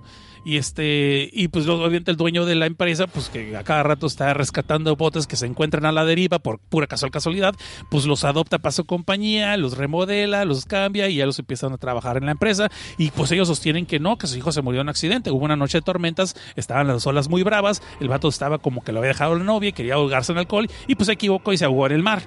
Eh, y que todo hay testigos de que eso pasó y que fue un accidente. Así que, pues, que señora, pues no esté chingando, ya siente esa señora y pues vele a a su nieto en otro lado, ¿no? Pero obviamente la viejita está totalmente convencida de que no, que ese realmente el espíritu de su nieto no está descansando, por eso se le aparece a cada rato y pues de repente se aparece una nave, eh, un, o sea, un yate abandonado, que aparentemente ahí es donde se ahoga este cabrón, y pueden encontrar ahí los restos de un amuleto que tenía él, lo cual le da mala espina a la, abuelita y por tanto contacta a Kokauyu. Más bien lo contrata la compañía Kokauyu, lo contrata en ellos para buscar porque de repente empiezan a ver este, apariciones en este nuevo yate que acaban de encontrar. Y pues aquí obviamente ustedes pueden imaginarse que hay más broncas de contexto de trasfondo, pero no las vamos a contar ahorita. De ahí pasamos a otro cuento que se llama de los siete Misakis. Y no Misaki de aquí, porque pues no es spoiler todavía, sino que trata de los siete ahogados, pues para que entiendan. Y resulta ser que en, una, en un hotel de lujo, pues de repente van chamacos a echar la pata allí, ¿no? Sobre todo cuando ven que ya apagaron las luces en la, en la piscina, pues ahí aprovechan, pues nadie nos va a ver, vamos a echar pasión en la alberquita, total, con agua pues ya está todo más fácil. Y bueno, me han contado. Entonces, para su mala suerte resulta ser que si van a la alberca a esas horas, pues de repente se aparecen unos seres horribles y despreciables y no son podcasters y pues cadáver, como dicen, hacen un caldo de cadáver allí y pues estos, pues estos jovencitos que fueron echar pasión pues acaban convertidos en difuntitos, ¿no? Lo peor del caso es que llegan a desaparecer los cuerpos, por lo tanto no hay testigos al principio hasta que empieza a ver que hay muchas desapariciones obviamente es contactado otra vez con este Koyaku, pero pues el vato realmente no lo llamaron pues, para resolver el caso, sino porque el vato estaba echándose unos días de relax como Semana Santa, pero en Japón, eh, con dos amigas de él, que han de ser que están muy sabrosas y está en un hotel cercano. Supongo que cada quien en su cuarto, no sé, no, este no es un manga hentai por desgracia, pero sí hay un chingo de muerte y de gore, eso sí. Y ay, sí, sí hay desnudos también, eh, les voy diciendo, ya me acordé, sí hay desnudos y pues este no hay tanto sexo como en el manga anterior que reseñamos, el de los cuentos lujuriosos para adultos, para, para, eh, juego, eh, cuentos de hadas atroces para adultos, pero sí, también aquí hay este, muchos desnudos y con lujo de detalles. Aquí no hay que cuadritos, mosaiquitos, ni nada pendejadas de esas, ni, ni taponcitos. O sea, chinga su madre, aquí lo que va. Entonces, eh, resulta que este compa pues, es llamado este hotel, pues, para que vaya ya a para que vaya ya a checarlo de la alberca donde la gente se pierde. Pero más que. Y aquí recalco lo que les acabo de decir: no se engañen con nadie. Y punto, esto es lo que voy a decir. ¿Sabes qué? Hasta aquí le voy a contar de esa historia porque voy a decir unas tremendas spoilers también. El caso que pasamos a la otra historia de que luego son el, el camino a Yomi. No sé si Yomi es un lugar, es el inframundo o es un personaje. So, disculpen mi ignorancia en este tema, pero se llama El Camino a Yomi. Y básicamente es de que este compa eh, eh, un amigo de Kukayu es un ingeniero, porque no todos son ninis. Resulta ser que este compa sí tiene un chingo de amigos de la universidad que hicieron carreras, hicieron toda su vida, y este güey nomás se dedica pues, a, estar en el templo chintoísta, budista, lo que sea, y este, según yo es budista, el templo budista, pues, a, pues, pues de nini y de exorcitar gente, ¿no? Y no me queda muy claro cuánto le pagan, porque a cada rato vemos que más se la pasa de gorrón, y pues como él vive en un templo que está en el bosque, muchas veces está trague y trague, porque ah, es que donde yo vivo no hay comida de, del mar, ah, donde yo vivo no hay postres de ese tipo, y cosas por el ¿no? No sabes si cobra el cabrón es por gusto el arte. En caso es de que este compa, pues ahí este, su amigo que es ingeniero social, ¿no? Ingeniero civil, perdón, ingeniero civil de los que se dedican a, en de la construcción de carreteras, estas cosas, pues él lo lleva a pasear, ¿no? Pues a una construcción que está en una carretera que estuvo parada durante muchos años y que por fin hubo financiamiento para terminarla, porque ya sabes que en Japón hay mucha burocracia, entonces se ponían de acuerdo si realmente iba a haber tres carriles o cuatro y pues luego no coincidían la carretera, ¿no? Para lo que estaban haciendo y según esto. Entonces, Cuando se les cuenta cansado, pues cuando van en la carreta dos para ir a ver lo, lo la construcción, pues se toman con la sorpresa que el, el- el camino aparentemente tiene vida propia y es realmente formado por cadáveres y espíritus chocarreros que los están tratando de tirar del camino en un pedazo que sigue sin construir del puente empiezan a indagar un poquito más y resulta ser que hay algo de trasfondo de que más bien alguien quiere cobrar venganza y está encargándose de que la gente que pasen por allí pues ya no lleguen a su destino. Este, pues porque todavía no acaban de construir el puente. Y háganle matemática ustedes. Este, hasta ahí les voy a contar. Este es un poquito más complicado, pero me gustó y lo vuelvo a repetir.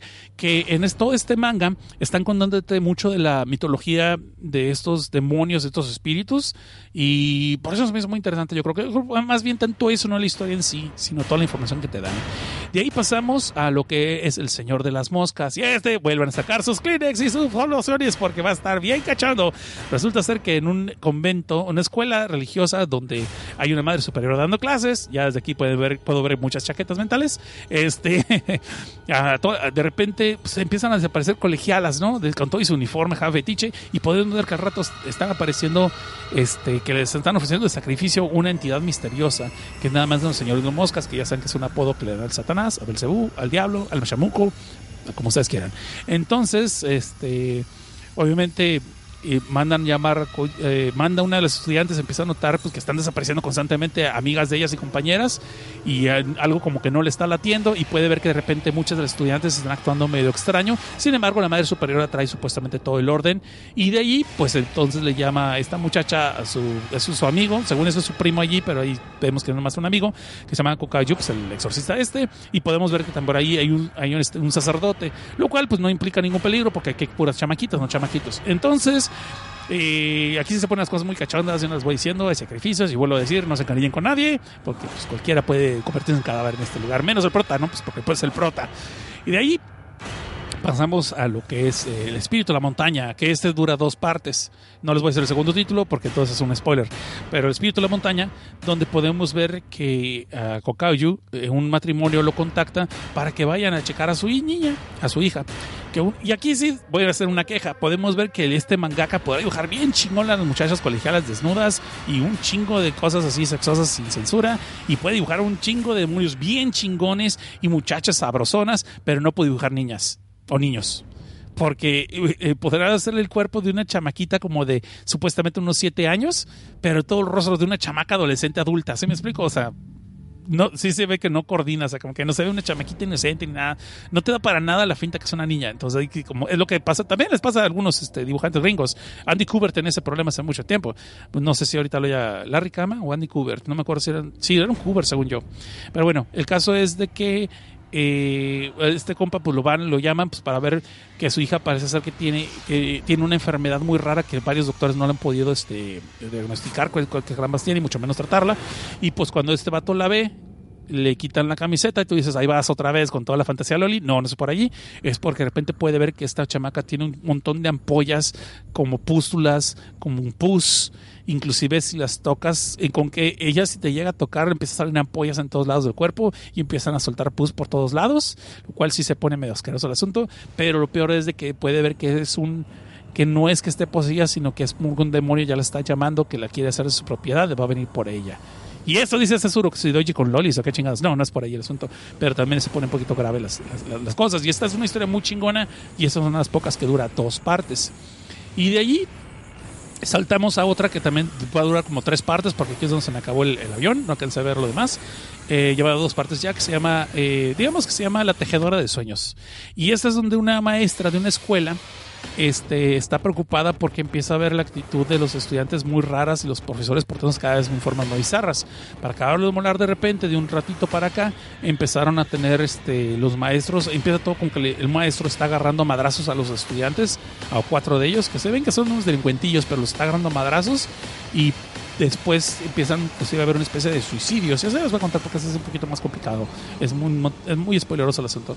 Pero resulta ser que pues, le llaman a este compa, el exorcista, y se da cuenta de que alguien está poseyendo a la gente de la escuela para hacer cosas contra su voluntad, pero puede haber un motivo de trasfondo porque tienen una especie como de un cierto orden.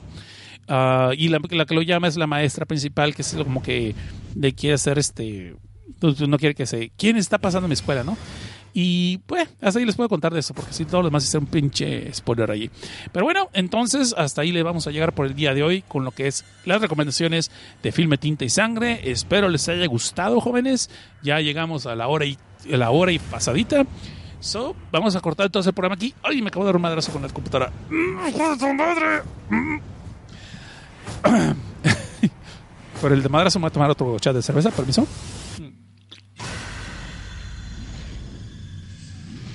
Como sé que hay gente que no le gustan los spoilers, Vamos a despedir el programa entonces a las personas que están aquí acompañándonos y dar gracias a Mike, a Midamar, Cero Alex, Cano, Carlos Lee Cross, Aikain, Deadpool, El Pollo Loco, Fer Díaz de León, Defnac, Señor Suki, Butlerby, ah mira, llegó Butlerby, mira, llegó también Nicole, a Janos G, que también llegó, mira qué bueno, Jorge Arturo Aguilar López, Oscar Jacinto, ah, mira, también bienvenido Oscar Jacinto, qué chingón, y cuatro personas, ah, no, ahí está Kakegao, 23, y cuatro personas que no se pusieron un nick y ya saben lo que hacemos aquí. A las gentes que no se ponen un nick, no se pueden tomar un pinche minutito para poner un nick falso, aunque sea el más pitudo, o el que sea soy bien hot y qué, o puto el que lo lea, no se pueden poner un pinche nick así, pues ahí les va su chifito. Es con cariño de todas maneras, ustedes lo saben. Pero antes de retirarnos, de seguro ustedes dicen, oye, yo puse comentarios en el Evox y no me, no me lo has leído, ¿y qué chingas? Pues bueno, ahí vamos. Vamos a leer a la gente que fue allí al Evox. Eh, y no puedo creer que el último episodio fue el del mamut. ¿Cómo les gustó, cabrones, eh? Morrosos. Bueno, es un pinche manga muy bueno. Y aquí dice la primera comentarios de Xochitl Jasso. Dice, muy buenas recomendaciones, gracias. Saludos de mi cueva Godines. Pues saludos desde aquí hasta allá, Xochitl, y gracias por escuchar y qué bueno que te gustó el programa. Y aquí viene Iván Alejandro Hernández Dava, que este compa siempre escribe con mayúsculas como si estuviera gritando, así que vamos a imaginar que está gritando. Pregunta, ¿qué ocurriría con personajes inmortales como Tommy, personaje Yuyito o Resurrección Man? Si Thanos elimina a la mitad de la población del universo. Ahora, el problema de Thanos se resolvería con héroes traídos de otros multiversos o viajes en el tiempo. Bueno, para responder tu primera pregunta, Iván, pero yo sí voy a hablar nomás, no te voy a gritar. ¿Qué ocurriría con los, los personajes inmortales como Tommy? Pues de seguro no estaban en la mitad que Thanos eliminó, así que no les pasaría nada. Estoy 100% seguro que ellos serían como que arriba de la media, ¿no? Pues, pues, porque son villanos, entre villanos se hacen paros. Y ahora dice que si el problema de Thanos se resolvía con héroes traídos de otros multiversos o viajes del tiempo. Creo que por ahí va a ir la película de Endgame, pero no me tomes la razón. Yo no he sabido de eso que alguien soltó alguien soltó la de Endgame y los spoilers ahorita en la red. Yo no sé, no quiero saber. Yo, no por los spoilers, sino porque creo que es una película que merece verse en el cine. Por tanto, la quiero ver en el cine. O sea, ese tipo de películas espectaculares creo que son para allá. No las quiero desmerecer ni el trabajo de la gente que le ha metido. Y creo que también como fan te, desmereces tú al ver una película ripiada en pinche calidad pésima y con sonido culero. Este, nada más por la calentura de verla antes, no la estás viendo como debería de ser. ¿Sí me explico? Pero eso es mi opinión nada más. Ustedes pueden hacer lo que se les venga en gana. Este, a mí los spoilers realmente me valen. Eh, no me interesan realmente. Y para lo que sí me cae muy gordo es la actitud culerita de algunos güeyes que ponen los spoilers, pero por ojetes. No por, no por querer compartir el contenido, no por, no por querer hablar de la obra que les gustó, sino por culeros nomás. Esa es la gente que sí no me va, no me gusta. Y yo no lo he hecho, de hecho. Pese a lo que pueda parecer. Porque una vez hice unas bromas de Game of Thrones de cuando se murió este güey que enfrentó a la montaña. Y este, y ay, güey, cómo se me puso de manos otro cabrón. Pero bueno, en fin, entonces, ya dije entonces lo de Thanos. Y aquí viene también Sergio Scotton que dice: Gracias por recomendaciones. Ya me estoy chutando Galería de Horror y empecé Garrosh. El arte está de poca. Felicidades por tu programa. Y Sergio Scott, por cierto, es muy buen dibujante. Este, tiene dibujos muy, muy chingones. Ahí busquen ustedes en las redes. Creo que también se encuentras como Sergio Scott en Instagram, pero ahí busquen, no investiguen. Y hablando de dibujantes chingones, aquí está Eric Hernández también, que él dice: Aquí saludando, Cosnar, aunque no escribimos, estamos dependiendo de todos sus podcasts. Excelente como siempre y buenas recomendaciones. Les daré una chicada para esos largos caminos a casa. Saludos. Sí, gracias Eric. Y seguimos con lo que el siguiente comentario. Es que iba a ser un albur. Entonces está Kido Guíez que dice, pasando a saludar, hace rato que no lo hago. Garosh va a la lista. Se escucha interesante y es del mismo autor de Kamisama no Yotori. Y eso es buen referente. Hasta el próximo podcast. Sí, de hecho, sí, sí, es el mismo autor y me gustó un chingo Garosh. De hecho, es una lástima que no lo encuentro publicado para comprarlo todo. Eh, y de pasamos a Michi de Killer que dice, está muy bueno Garosh. Lo terminé en dos sesiones, aunque estoy hasta el cuello de trabajo. Gracias por la recomendación recomendación. No, pues gracias a ti, Michi Clear, por escuchar el programa y por comentar. Muchas gracias, porque hay cada vez menos gente comentando. Y aunque aquí viene el discurso del señor coreano de que es que no tienen obligación de dar fake. Sí, cierto, tiene, güey, pues aprecia, pues chingado. Tú, como tienes un chingo de seguidores, te vale verga, pero es uno que tiene poquitos que acá. Bueno, entonces, gracias a todos ustedes por escuchar. Nos vamos a ver al ratito, así como que vamos a dar un, promo más para que la gente que no quiere escuchar spoilers se pueda retirar y la gente que quiere escuchar spoilers, pues se queda, ¿no? Vamos a tratar de hacer spoilers rápidos en 40 minutos porque sí, se me está acabando la voz y tengo que ir a trabajar al rato y, ya esa cerveza me la tengo que tomar porque no se va a acabar sola y pues ya saben que se, no puedo tomar micheladas ahorita porque pues, se me acabó el clamato. Y sí, las micheladas ya en clamato. Vamos a hacer un debate medio tarugo como eso de las quesadillas con queso o de que si la comida Taco Bell son tacos, ¿no? Pero bueno, en fin. Vamos a ver, dice. Geeko que sí, la neta, el manga del mamut es bien chido, pues sí, a huevo. Y dice Kagekao23, y me spoiler que, pues ahorita van, ahorita van, ¿cuál es la prisa? Pues, tengo más ansias, come unas papitas, son más saludables. Ok, nada más caballeros, nos damos un- una barra de promos y después volvemos con lo que sigue. ¿Y cuál barra es la que sigue? Porque la neta yo me bloqueé aquí con esto. ¿Cansado de ser la vergüenza y la pena ajena en las fiestas? ¿Sus familiares lo ven feo cuando se pone a cantar canciones de Vocaloid en las bodas? No se preocupe, con este podcast usted podrá ser el alma de todos los festejos de su familia. Si es que tiene familia o si es que va a fiestas, porque realmente si está escuchando este tipo de podcast, dudo que lo haga. Pero no se preocupe, para eso está El Yonke, el único podcast donde podrá encontrar editoriales, reseñas, opiniones y noticias sobre el fabuloso mundo de los monos chinos de una manera totalmente ácida y respetuosa. Puede escucharnos todos los domingos cada dos semanas a las 9 de la noche por ADN Network. También puede seguirnos por Facebook, iBox y Twitter. ADN Network, el código geek que nos hace diferentes.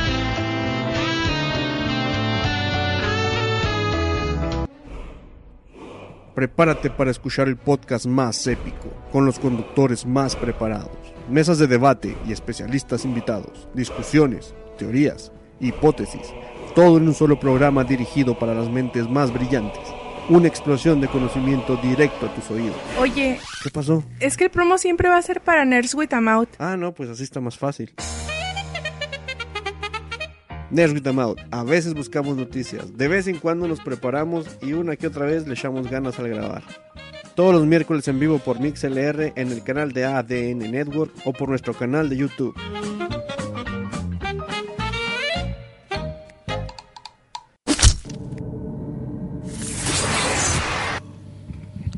Y regresamos. Esto es Filme Tinta y Sangre en la sección de spoilers. Así que aquí ya no se va de que, ah, yo no quería saber. Te chingas. Tuviste todo el promo para irte y no te fuiste. Eso quiere decir que te quieres quedar a los spoilers. Pero ¿saben qué? Así como que ya es un poquito noche, si es mi culpa totalmente, pido disculpas otra vez por llegar tarde. Vamos a tratar de ir un poquito rápido, ¿sí? De todas maneras, este programa pues ya lleva una hora y diez mínimo. So, vamos a dejarlo entonces para hacer los spoilers un poquito más rapidón y poder este, terminar de las dos horas. ¿Les parece bien? Muy bien.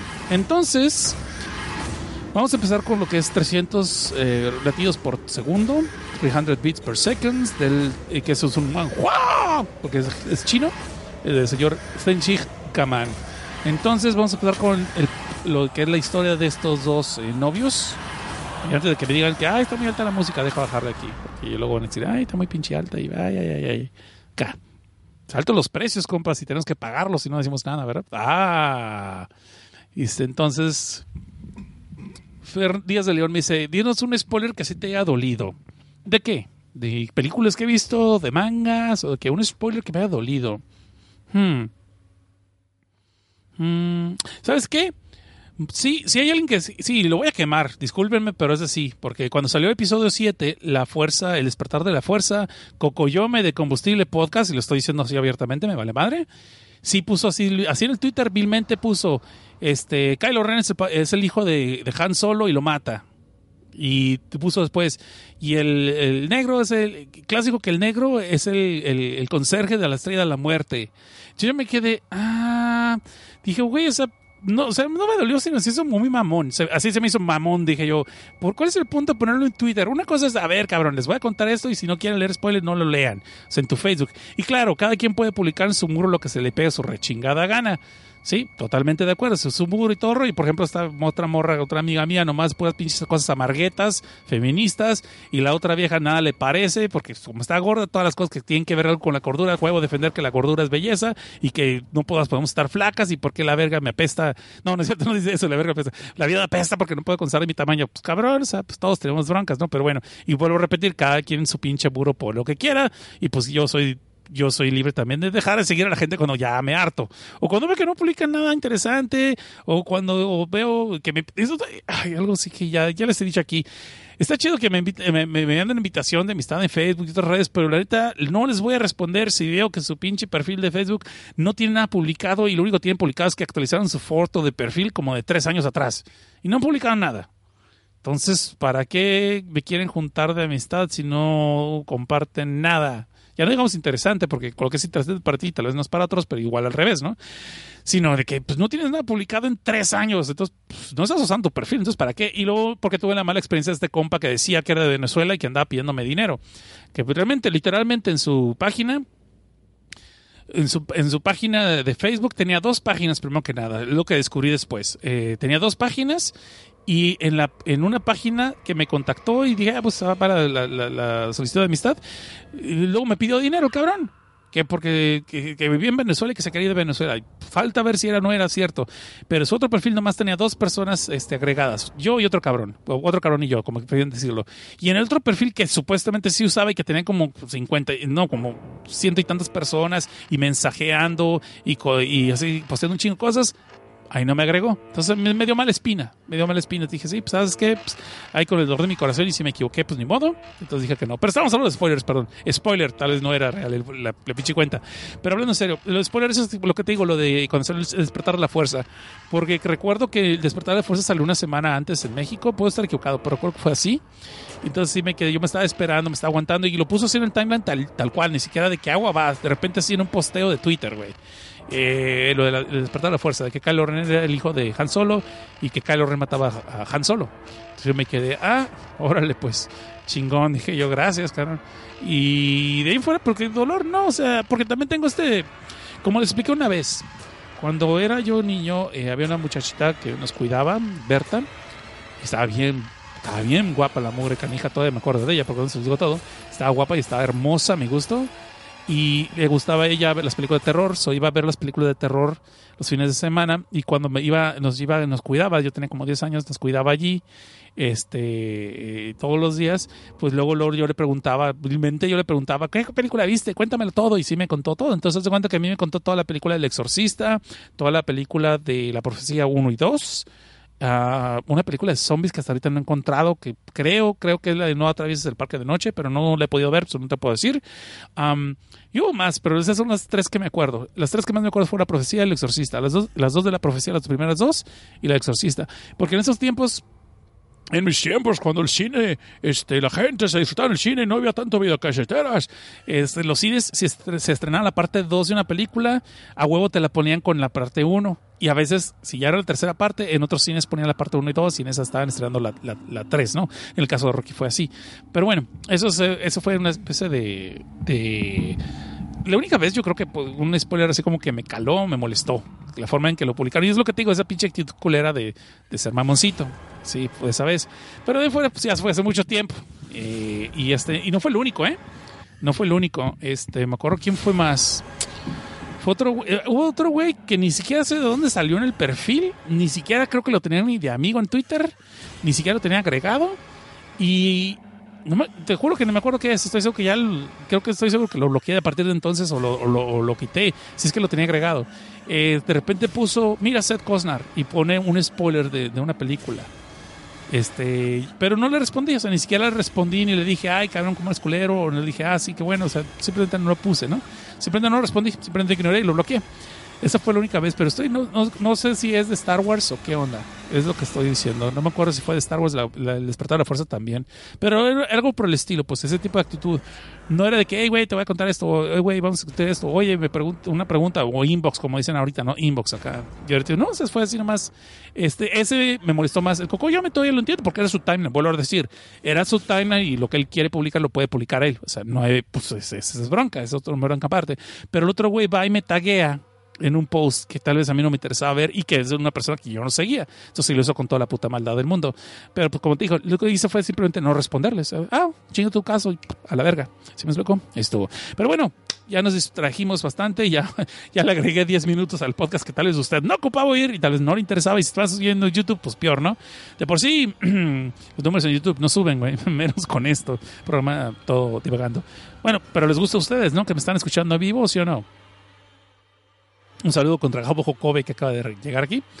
A ver, respóndeme, ¿les gusta el programa? ¿Sí? ¿Sí o no? Si no, lo cortamos a la chingada ahorita mismo. Ay, bien bronquero este güey. No, pues lo cortamos a la verga. ¿Qué onda, güey? Esto no los inmamables. déjenme echar un chat al cerveza. Se está calentando la cerveza. Permíteme, un chat. En lo que responden, a ver si responden. Gracias, Ferdinand León y Granos Janus G. Estos siempre, siempre están pendientes. Por todos los demás, estos me ayudan a que no me suicide, que no me, no me tire por un barranco como japonés. ok, permítame otro chat. Y a mí no me gusta hacer comentarios de que me tiro para que me levanten, me caigo ese tipo de gente, pero simplemente a veces les comparto cosas y hay gente que lo malinterpreta pero yo les dejo que lo me interpreten. Después de un rato, si les explican las cosas, a veces es peor. Son mejor decir, ah, Simón, sí, güey, sí, sí me hago la puta víctima. Sí, sí, güey, no está. Yo nomás les digo, mira, deja de explicarte algo es más fácil que te inviten a otros podcasts porque no estás haciendo absolutamente nada. Vas, llegas, hablas y te vas y la otra persona tiene que editar. Entonces, ahí está. Pero en fin. Entonces aquí está que sí, su, sí, a Wiwi, a huevo, a Wiwi Nintendo y así a huevo. Ya, bueno, gracias, gracias, me levantaron el ánimo. Ya con eso voy a seguir. Ahora sí vamos a regresar, muchachos, porque ya nos distraemos mucho con muchas cosas que no iban en el caso. A 300 bits por segundo, 300 este, latidos por segundo. Vamos a empezar con el relato de los novios, donde está este novio de Nini mantenido, asqueroso, cómo lo envidiamos muchos de nosotros donde la chava lo tiene en su casita y que no salgas, no te preocupes por las cosas del mandado, tú no tienes que trabajar, yo los mantengo los dos. Que sin embargo, tiene todo el día eh, la morra en la casa, dentro de la casa, tiene todo el día el paraguas abierto. Y no es una analogía sexosa, es trae un paraguas y está abierto aun y cuando no llueve. Y este vato, pues ya como que le empieza a hartar su novia y como que ya quiere salirse de esa relación, no podemos decir tóxica, pues porque el vato está de mantenido, pero pues porque el amor está muy raro que traiga ese pinche paraguas, ¿no? Pues resulta ser que en las leyendas, supongo que de China, no sé si todo en Asia lo tengan esto, resulta ser que mientras nosotros, los de este lado del charco, pensamos que es de mala suerte abrir un paraguas dentro de la casa, resulta ser que en este lado del oriente, si tienes un paraguas abierto dentro de tu casa, te está permitiendo ver cosas que tal vez no deberías ver, sobre todo si son del más allá o espíritus chocarreros. Y el gran revés de esta historia, y que tal vez lo pueden adivinar, es de que realmente el morro, el novio, está muerto, porque la morra lo mató y tiene el cadáver ahí adentro, pero pues como lo ama y lo quiere ver, es que todos los días trae el paraguas abierto a la vieja, para poderlo ver, seguir conviviendo con él. Y está chido la relación cuando le dice, y ya cuando le dicen, oye, ¿por qué chingados traes ese paraguas? Ya me hartas a la chingada y la morra se lo da ok, tómalo, aquí te lo doy. Y cuando la morras y el vato se queda, güey, ay, güey, creo que se enojó. No, no, mi en serio, toma tu paraguas, no creas, puedes traerlo abierto todo el tiempo que quieras, no, no pasa nada. Y la morra le dice, ¿de veras no te has dado cuenta? ¿De veras estás todo el día aquí y no te has dado cuenta? ¿No te has dado cuenta que no puedes salir, aunque tú quieras? ¿Y no te has dado cuenta del olor? Entonces te quedas tú, ah, cabrón. Sí, sí. ¿No te acuerdas que la leyenda dice que si tienes un paraguas abierto dentro de casa puedes ver cosas que no deberías estar viendo? Y dice, ¿por qué no te asomas a ese closet? Donde el protagonista va, trae el paraguas en la mano, el protagonista va al closet y encuentra su cadáver, todo amarrado y amordazado. Y luego dice, pues como te dije, yo te quería tanto que no quería que salieras de la casa y no te quería ver fuera y pues, sin embargo, te quiero seguir viendo. Y ahí se acaba el cuento. O sea, se me hizo muy chingón eso. Se me hizo chingón. Te lo puedes adivinar tal vez al final, pero sin embargo, la forma en que está narrada y los personajes. Y es una forma, un cuento rápido. Si me explico, sin embargo, me gustó. Y ese tipo de cosas me gustan. Cuando una historia sabe llevar de punto A a punto B rápido, sin embargo, te da pistas y aún así te entretiene. Y no es fácil, muchachos. Se puede ser muy fácil. No es un chiste de Pepito, ¿sí me explico? Donde todo el, punchline final es lo que cuenta, ¿no? También en todo lo demás, construyendo los personajes que te puede interesar la historia te engancha, está chingón. De ahí pasamos a lo del abuelo, ¿no? Que se acaba de morir en este pelio. Ya les conté en la sección sin spoilers, les conté pues que vemos que es un cyborg. Entonces el morrito cuando descubre que su abuelito realmente es un cyborg que los papás compraron para que no le, lo hicieron en la imagen del abuelito para que no se sintiera mal. Según esto, realmente compraron un robot que es un sirviente para todas las tareas. Los problemas están que se parece tanto al abuelito que lo empiezan a tratar como trataban el abuelito en la vida real los papás. Y resulta ser que los papás no lo trataban muy bien. De hecho, en una vez que se le cae a este robot, que es el abuelo, aparentemente ya le llaman el abuelo, ¿no? Porque de dicho el hijo dice, ok, si ustedes dicen que es abuelo, pues para mí va a ser mi abuelito. Entonces el chamaquito se empieza a encariñar con él, con este robot, que tiene toda la apariencia del abuelo, ¿no? Pero el abuelo, el abuelo, entre comillas, entonces empieza a cometer errores de repente, se le caen los platos, empieza a cometer errores aquí y acá y los papás empiezan a ponerse muy violentos con él, lo empiezan a bullear, lo empiezan a golpear, lo cual nos deja saber que tal vez al, poder, al abuelo real así lo trataban, lo maltrataban el cabrones. Y el niño pues se lo empieza a defender y dice, ay, no quiero, en serio, no lo traten así la chingada. Y los papás como que no les gusta mucho que el chamaquito defienda a lo que ellos consideran un robot, un, un objeto de utilería de la casa, pero lo dejan ser. Y podemos ver que rápidamente pasan los años y el muchachito va creciendo y cada vez se sigue encariñando más con el abuelo robot. Y es una parte del- de la casa, ¿no? Y mientras que el abuelo ya no envejece, obviamente no envejece, eh, podemos ver por medio de retratos que van pasando los años y el chamaquito va creciendo y se llega a ser una persona de universidad, una persona exitosa. Cuando de repente a la madre le empieza a dar una enfermedad, no creo que, no, me acuerdo si es cáncer, pero el caso que le cae una enfermedad y pues que ya no le queda gran cosa de vida. Entonces la sorpresa y el revés en un acto de karma es cuando le dice, el- el- llega el hijo ya grande y dice, ah, no te preocupes mamá, pero realmente tú nunca te vas a ir. Es más, mira, aquí estás otra vez. Y se ve que ya el niño los empezó a reemplazar, a la madre por lo menos, con un robot de ella misma cuando estaba más joven. Y ahí se acaba de la historia, un tipo de dimensión desconocida, un tipo de giro de tuerca. Eh, Se puede sentir un poquito flojo, pero es que he visto del punto de vista de que va a ser una especie de karma, de que así como ustedes, para ustedes su papá, o sea, mi abuelo fue sustituible, fácilmente sustituible, pues yo ya los voy a sustituir a ustedes. Y se ve que el abuelo se le está ayudando en eso. Entonces se me hizo, un un- se me hizo chido ese tipo de final. Ahora, de ahí pasamos a lo que es este compa que decide ya acabar con su vida porque está harto. Nunca sabemos realmente si es porque se siente solo, porque el vato está así medio depre y medio emo, ¿no? Y el vato se avienta enfrente de un camión pues para que lo maten, para morir. Desgraciadamente para él, pues este le salvan la vida y los doctores en ese hospital pues obviamente aparte de curarlo y, arreglarle los, todos los huesos rotos también le pusieron dos tres implantes para que pueda sobrevivir porque hubo algunos órganos que se dañaron. Pero obviamente esto viene con una tremenda cuenta médica encabronada y pues el vato lo meten a trabajar en maquilas y trabajar horas extras y hasta perder días de descanso con tal de que pueda trabajar y pagar esa cuenta porque obviamente le cobran un chingo de intereses yo más que nadie lo puedo comprender, porque desgraciadamente he parado en cuarto de emergencia dos veces a lo largo de 20 años. eh, hace cuando salió la primera película de Godzilla en 2014 y ahorita hace poco recientemente cuando me sacaron una alta presión. Perdón que les cuente mi vida personal, pero pues los, los que me han escuchado mucho tiempo saben que a veces compartes cosas. No me gusta mucho hablar de mi vida, pero cosas así, si le puede servir como una moraleja a alguien o si le puede servir para que alguien se cuide, pues ahí les va, ¿no? Pero lo, lo que quiero decir es aquí que en mi caso, a pesar que paso, pago un seguro médico encabronadamente alto, de una cantidad enorme, cada mes, todavía me tuvo un bill que por solamente ir por tres horas al cuarto de emergencias, lo que, eh, que me hicieron unos chequeos de la presión alta, el corazón, otras cosas, pues me zamparon una- un, un bill de mil, mil seiscientos dólares, nada más. Aparte de todo lo que estuve pagando de estudios y todas las cosas, güey. So, entonces aquí me, me cayó. Bueno, pues regresamos al cuento. El caso es que este compa lo ponen a trabajar, a estar pagando sus cuentas médicas. Eh, obviamente, pues eso no es vida.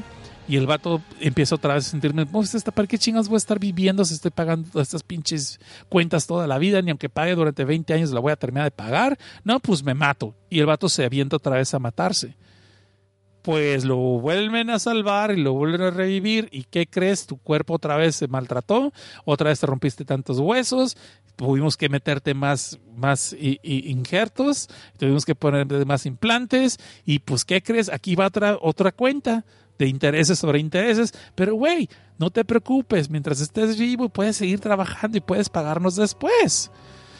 Y tú dices, puta, qué chinga, qué culeros, pero no, lo peor es esto, que les voy a un tremendo spoiler, queridos educandos.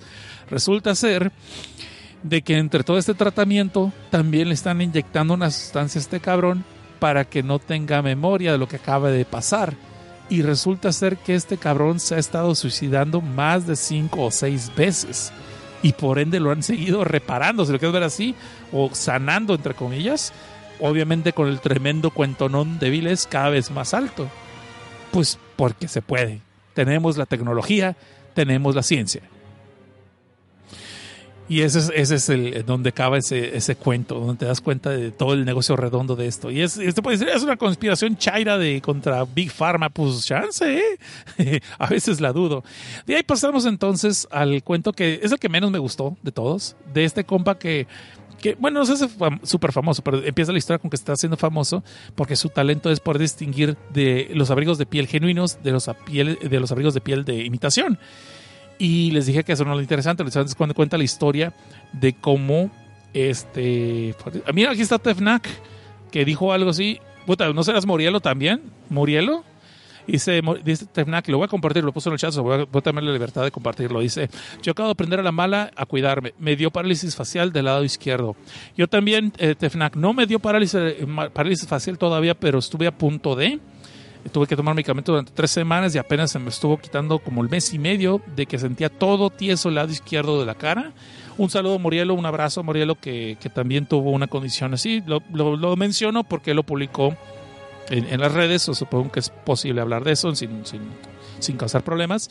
Morielo le pasó lo mismo, pero fue más grave. Lo de Morielo sí estuvo muy, muy, muy grave. Por cierto, aprovecho la oportunidad para decirles que Morielo hizo una especie de. hizo un stand-up, hizo una, una sesión de stand-up increíblemente genial. Busquen a Morielo o si no, pues llámenme a mí en Seth Cosner en las redes y yo les paso el link de este stand-up. Hazard, que es un buen amigo con el que hemos estado cotorreando y haciendo otras cosas fuera de línea, fuera, fuera del podcasting. estamos haciendo cosas, eh, Hazard con otros amigos y yo. Y este Hazard lo grabó. Genial su sesión de stand-up. Les digo así de pie, los saludo de pie. Yo no hubiera podido hacer ese stand-up no por el miedo de hablar en público, sino se me hizo muy ingenioso que dije, no pinche mames, o sea, estuvo muy pinche ingenioso. Este, busquen, busquen, si pueden seguir a Morielo en, en Twitter, eh, búsquenlo y ahí debe tener su enlace a su stand-up donde habla de la parálisis cerebral, eh, digo parálisis cerebral, no, pero la parálisis facial que, de la que sufrió y cómo le sacó jugo. Vilmente puso el mejor rostro ante una situación horrible. Y perdón, ese fue un chiste, fue un mal chiste. Pero bueno, Tefnac, ojalá te cuides, cabrón, y este sí siente la chingada. Yo afortunadamente Afortunadamente creo que la libré, pero ya estoy diagnosticado presión alta, ya tengo medicamentos de por vida y este, a pesar que trato no puedo dormir más de 5 horas. Lo he intentado, lo he intentado, se los juro por Dios que lo he intentado. No es algo de lo que ahorita me jacte, creo que es en parte de lo que eh, contribuyó a mi problema de, salud. Ah, y, y, obviamente mi sobrepeso y otras cosas que ustedes ya se han de imaginar. Eh, y estrés y otras estupideces que desgraciadamente dejé que llegaran. Se siente la chingada y pues hay que seguirle adelante y a ver cómo. Y espero que tú, Tefnac, también te puedas aliviar, también puedas encontrar este, la terapia adecuada para poder sacar este, el estrés y puedas mejorar eh, tu salud. ¿ok? Es un abrazo aquí hasta acá. Y vamos a, pero disculpen, no quiero cortar. Y disculpen, jóvenes, todos los que me escuchan en podcast. Yo creo que los de podcast son los que más se esperan, pero le pueden adelantar, ¿no? Y este cabrón ya empezó a hablar de su vida otra vez. Qué chingados me importa. Pues ya, güey, ya le solté, ya. Perdón, perdón. Este, si no, pues ahí están mis redes, Seth Cosnar. Ahí me pueden alegar. Tanto en Twitter como Facebook, ahí me pueden alegar de que no, estás hablando de tu vida personal, güey. Yo te escucho por, por mangas. Pero hay gente que no. Hay gente que quiere que comparta un poquito mi vida. Pues ahí está. Y más cuando ustedes comparten de su vida conmigo. Creo que eso es lo que establece que tenemos una amistad muy cabrona, más allá de que simplemente somos una voz fuera del otro lado de la pantalla o del otro lado de los audífonos en este caso. Y claro, no, sí lo valoro mucho, lo valoro un chingo. Más cuando estás eh, en situación mía que mucha de mi vida es del trabajo a la casa, la casa al trabajo y la familia. So, salgo con algunos amigos, pero desgraciadamente mis amigos no son para todos. Hay amigos con los que voy a hacer cosas geeks, hay amigos con los que tengo que hacer otras cosas de otra índole, hay amigos que tengo que hacer cosas tipo no quiero decir artísticas porque soy muy, muy mamoncito, pero bueno, cosas artísticas y por el estilo. Entonces, desgraciadamente no tengo un grupo para todo, que eso es lo que el mundo saluda, igual que eso es lo que todo el mundo te aconseja. So, esto es mi forma de ser una terapia y es mi forma de tener amigos de otro tipo de índole. So, gracias por todo eso. Pero bueno, perdón, ya vamos a cerrar esa cápsula. vamos a regresarnos a lo que es los, eh, los, los, mangas, ¿no? Si no, aquí nos dan tres pinches horas, güey. No, por mí no bronca, pero ya me tengo que ir a dormir al rato porque mañana me levanto temprano a trabajar. Entonces vamos a pasar a lo que es, eh, estamos hablando de, que puede distinguir, eh, dice aquí Ferdinand León que a él sí le gusta escuchar cosas de este tipo porque siente que no hay más confianza, amistad. Pues sí, sí hay, compa. Es, sí, y gracias a ustedes. Sobre todo los que ya tienen muchos años. Voy a cumplir nueve años en diciembre, haciendo, diez años en diciembre, vamos a cumplir haciendo esta cosa. Y imagínense toda la gente que he tenido el, honor de conocer y de cotorrear. No son muchas redes sociales. o no crean que porque digo, ay, los conozco y cotorreado, no, no me la vivo en las redes sociales en el Messenger. So, es muy raro para mí porque no tengo gran cosa de tiempo para eso. Eh, pero yo sí soy más bien de que si alguien me contacta rápido, pues, es algo así que consideramos importante, sí me quedo con, platicando y todo el rollo. Pero que yo esté contactando gente es muy raro. Más bien serían solamente Moonral en Moral, este, Soyman, Corealan, eh, lo que es el grupo que estamos con Hazard y Murielo haciendo de, otra cosa. Ah, y así, así- y son esos cinco nada más, pero de fuera, obviamente también está Dulce Mojica, Dulce Pito Fresa, que cuando torreamos ella y yo, pues chingón, pero no estoy todo el día pegado a las redes sociales, no puedo, pero no es por mamón, ¿no? Pero ahí está. Ah, mira, aquí el señor Suki acaba de poner el link al, al stand de Morelos, si lo quieren ver, guárdenlo, agárrenlo, guárdenlo, véanlo después, no, no me dejen de escuchar a mí por eso, solo se me van a dejar de escuchar a mí por escuchar a Murielo. ¡Ja! Señor Suki, por favor. No, no es cierto. No, no, está chingón que, chingón que lo comparte el, link. Muy bien. Vamos a hablar ya rápido, si no se nos va a ir aquí toda la noche, güey. Este, vámonos entonces a la, a la otra, la historia esta del güey que puede distinguir los, los abrigos de piel contra los falsos, ¿no? Un chat de cerveza primero. Mm. La historia está que este compa descubrió su talento cuando una vez caminando en el bosque, no de la China, sino de Japón, pues se pierde el pendejo, ¿no? Y este encuentra de repente una especie como de fábrica, como un edificio abandonado en medio del bosque, lo cual se le hace un poquito raro, pero como el vato estaba perdido, pues, se- ¿qué puede salir mal? Vamos a pedir direcciones ahí adentro. Entonces, el compa cuando entra, descubre de repente que hay un animal como devorando algo. Y cuando va para allá, ¿cuál es su sorpresa? Que ve una especie como de cerdo espacial, cerdo marino. Si ustedes han escuchado este término de esta bacteria toda arrugada, que es un, un, eh, organismo que puede sobrevivir aparte de ser congelado, quién sabe cuántos bajo cero y aparentemente pronto revive. Bueno, se ve así como ese tipo de animal, como una especie de cerdo marino, pero del tamaño de un perro gigante, un perro así grande como Gran Danés o San Bernardo y se ve que todo esto está devorando algo o alguien, carne. Y en cuanto este cabrón va pasando por ahí, lo descubre y se le deja ir, cabrón. Y este dice, patitas, ¿para qué las quiero? Pero lo dice en japonés, obviamente. Entonces va corriendo por toda esta fábrica, se esconde y logra entrar a unas puertas, que logra abrir unas puertas para poder esconderse. ¿Y cuál es su pinche sorpresa? Que simplemente fue de Guatemala para ir a Guatepeor, ya que adentro hay un chingo más de animales como él. Pero para suerte de él, están todos en jaula. Lo cual te quedas, ay cabrón, este pinche anejo, qué chingados es y por qué está enjaulado como criadero. Ahí es cuando llega un güey con un cuchillo y pues que se lo levanta. Digo, y, antes de que ustedes dicen, ay cabrón, este ya se volvió un pinche hentai este slasher. No, no, no, no, no. Quiere decir que el vato le- levanta la máscara que él trae y le dice, güey, ¿usted qué hace aquí? ¿Quién es usted? ¿Y quién lo mandó? ¿Y por qué anda aquí eh, espiando la competencia? ¿Qué chingados? Y el compa, no, no, no, no, no, soy un cabrón que se perdió en el bosque de la China, pero pues llegué en Japón y todo el rollo. Aquí estoy, mira qué onda.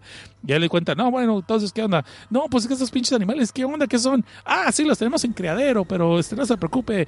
Eh, no, mientras estén en la jaula no van a causar nada. Ah, sí, pero allá afuera uno que anda devorando algo. Ah, cabrón, se escapó uno. A la ver. Y se ve que va este güey con el machetote, ¿no? Con de, vilmente un machete de carnicero.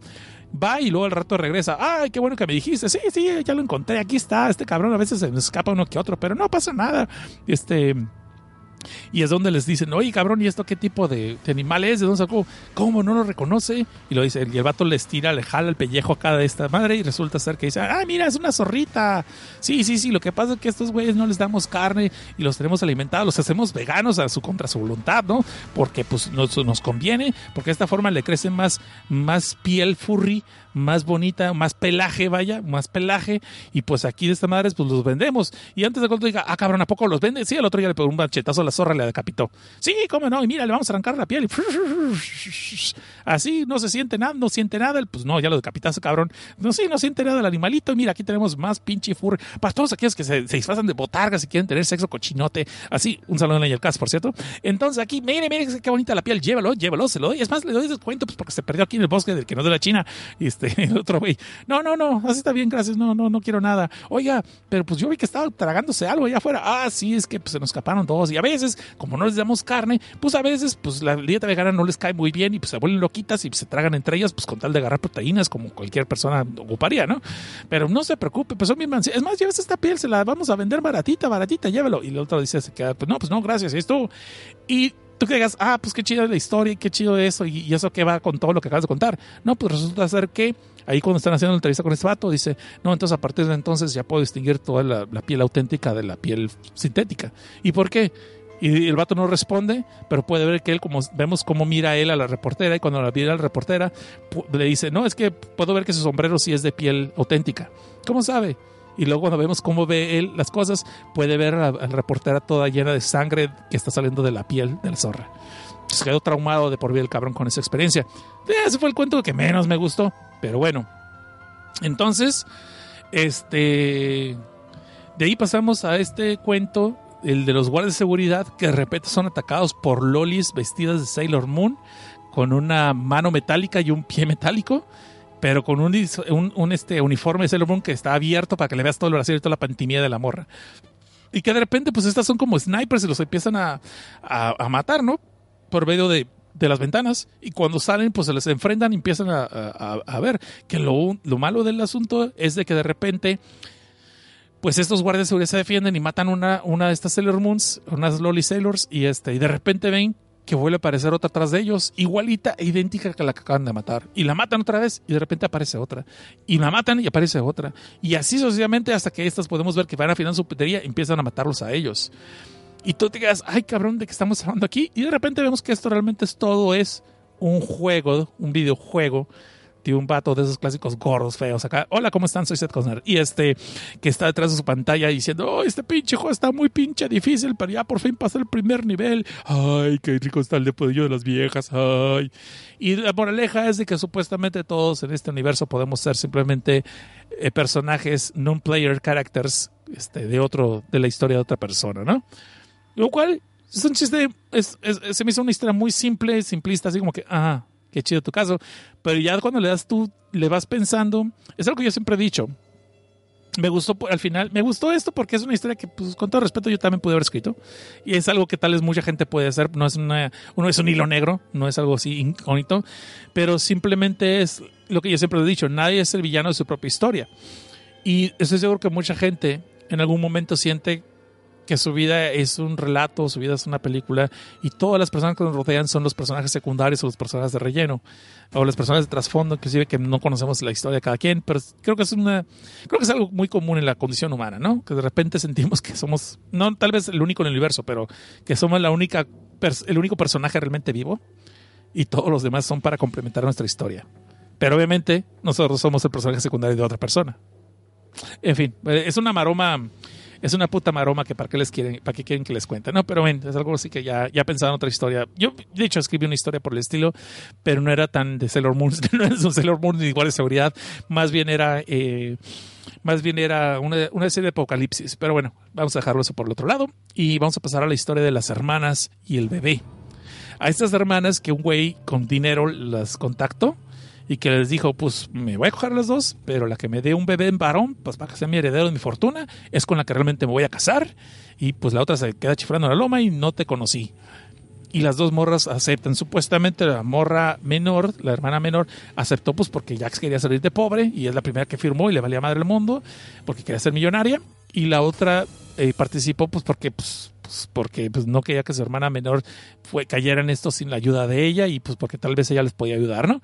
Pero resulta ser que la hermana mayor a ver, cabe mencionar que las dos estaban ya quedadas, ya se consideran ser como mujeres ya viejas para tener familia y ver hijos, aunque pues sabes de que hacemos una estupidez, pero bueno, ya estaban viejillas, ¿no? Que supuestamente ya estaban quedadas porque andan por los veintitantos o los treintas. Entonces, de ahí sale aunque la hermana mayor sí tuvo un bebé varón y la hermana menor tuvo una hija. Obviamente con eso la dejan fuera de todo el acuerdo, ya te vas a chingar a tu madre y tú mantela como puedas, porque yo ya, pues ya les habían pasado una lana supuestamente para que la entraran, pero pues no es obviamente casarse con ella y ser millonaria. Y obviamente eh, se empieza a hacer una discusión muy fuerte y empieza a alegar ella, no, los doctores me la cambiaron, estoy seguro que yo di un varón y que eso yo era mi destino, yo era el que te merecía eso y la chingada. Para hacer ese cuento cansado, pues eh, el güey está de dinero, le dice a la morra mayor, ¿sabes qué? Pues me voy a llevar a mi bebé, mañana paso por ti, mañana mando una limusina por ti y vas a venir ya a nuestra casa, pero mientras tengo que llevar a mi bebé para mis cosas y tú no te preocupes. Y las, la hermana mayor, la que tuvo el varón, pues se queda, ok, pues no hay bronca, pues bueno, pues lo que sea, ¿no? Pues ya el contrato. Y la hermana menor sigue histérica y toda loca y alegando y gritando el rollo. Y de repente en la noche, la hermana mayor descubre pues que se oye a un bebé llorando y va siguiendo los gritos del bebé y donde que va descubriendo que su hermana su hermana menor, perdón, lo aventó por el retrete. ¿Cómo ocupa un bebé en el retrete? No sé, pero un retrete coreano, ¿no? Chino, perdón, chino, chino, chino. Pero que pues ahí lo, metió al drenaje, lo aventó al drenaje y la bebé está grite y grite, llore y llore. Y insiste la otra toda loca de que le cambiaron al bebé. Pues obviamente rescatan a la bebé como pueden, la logran salvar y la, hacen entrar en razón a la, la hermana menor de que pues esa es su hija y no sé, ya, deja de ser chingaderas. Y pues al día siguiente ya pasa la limusina por la hermana menor, hermana mayor, perdón. Este, pues ya cuando se va a ir, aparece, hay una confesión, perdón, me, la- brinqué, disculpe, soy, soy un estúpido, perdón. Me brinqué esta donde la otra, la hermana mayor explica que no, nadie le cambió el bebé, pero que no se preocupe, que ella va a cuidar de su familia, de ella y de la bebé y de su familia, pues tiene que aceptar que ella es su hija. Y que obviamente pues no puede dejar que eso la, le acabe la vida, nada por decirlo menos la de un bebé. Y todavía que ahí pues, supuestamente ya hacen las pasas y todo el rollo. Al día siguiente pasan por ella y pues la hermana mayor a punto de irse habla con el doctor, dice, bueno, muchas gracias por su ayuda, espero que esto no salga entre los dos y pues ya sabe que ahí tiene su dinero para lo, por sus servicios. Entonces dan a entender que efectivamente la hermana mayor había tenido una bebé, una mujer, y hizo que, e hizo que los doctores le cambiaran el bebé a la hermana menor, por dinero obviamente, para quedarse ella como la, la, la esposa del millonario. Pero ya cuando se va, resulta ser el revés de que los doctores realmente no hicieron nada. Que la hermana mayor realmente sí tuvo un bebé varón, pero le siguieron el juego a la otra vieja y le dijeron, ah, sí, ya lo cambiamos. Pues les cayó doble lana. Y así les va a contar, pues eso es el final realmente. Entonces estuvo chido lo que es así el karma y la moraleja, ¿no? Nadie sabe para quién trabaja, pero eso es lo que acabó. Entonces, de allí pasamos a pasamos a lo que es el- este cuento sí me gustó. Ah, no es cierto, perdón. Sí, sí me gustó, pero está chido. Esta es la viejita que se le aparece un cabrón que va llegando tarde de su trabajo. Va llegando tarde todas las noches. eh, y luego que para colmo las noches donde no hay luna, que son más oscuros, se le aparece esta viejita que va caminando hacia atrás. Y él ya entendió la leyenda de que no debería de estar es- este, hablar con ella porque es- pues, obviamente le lleva al inframundo y se lo carga la chingada.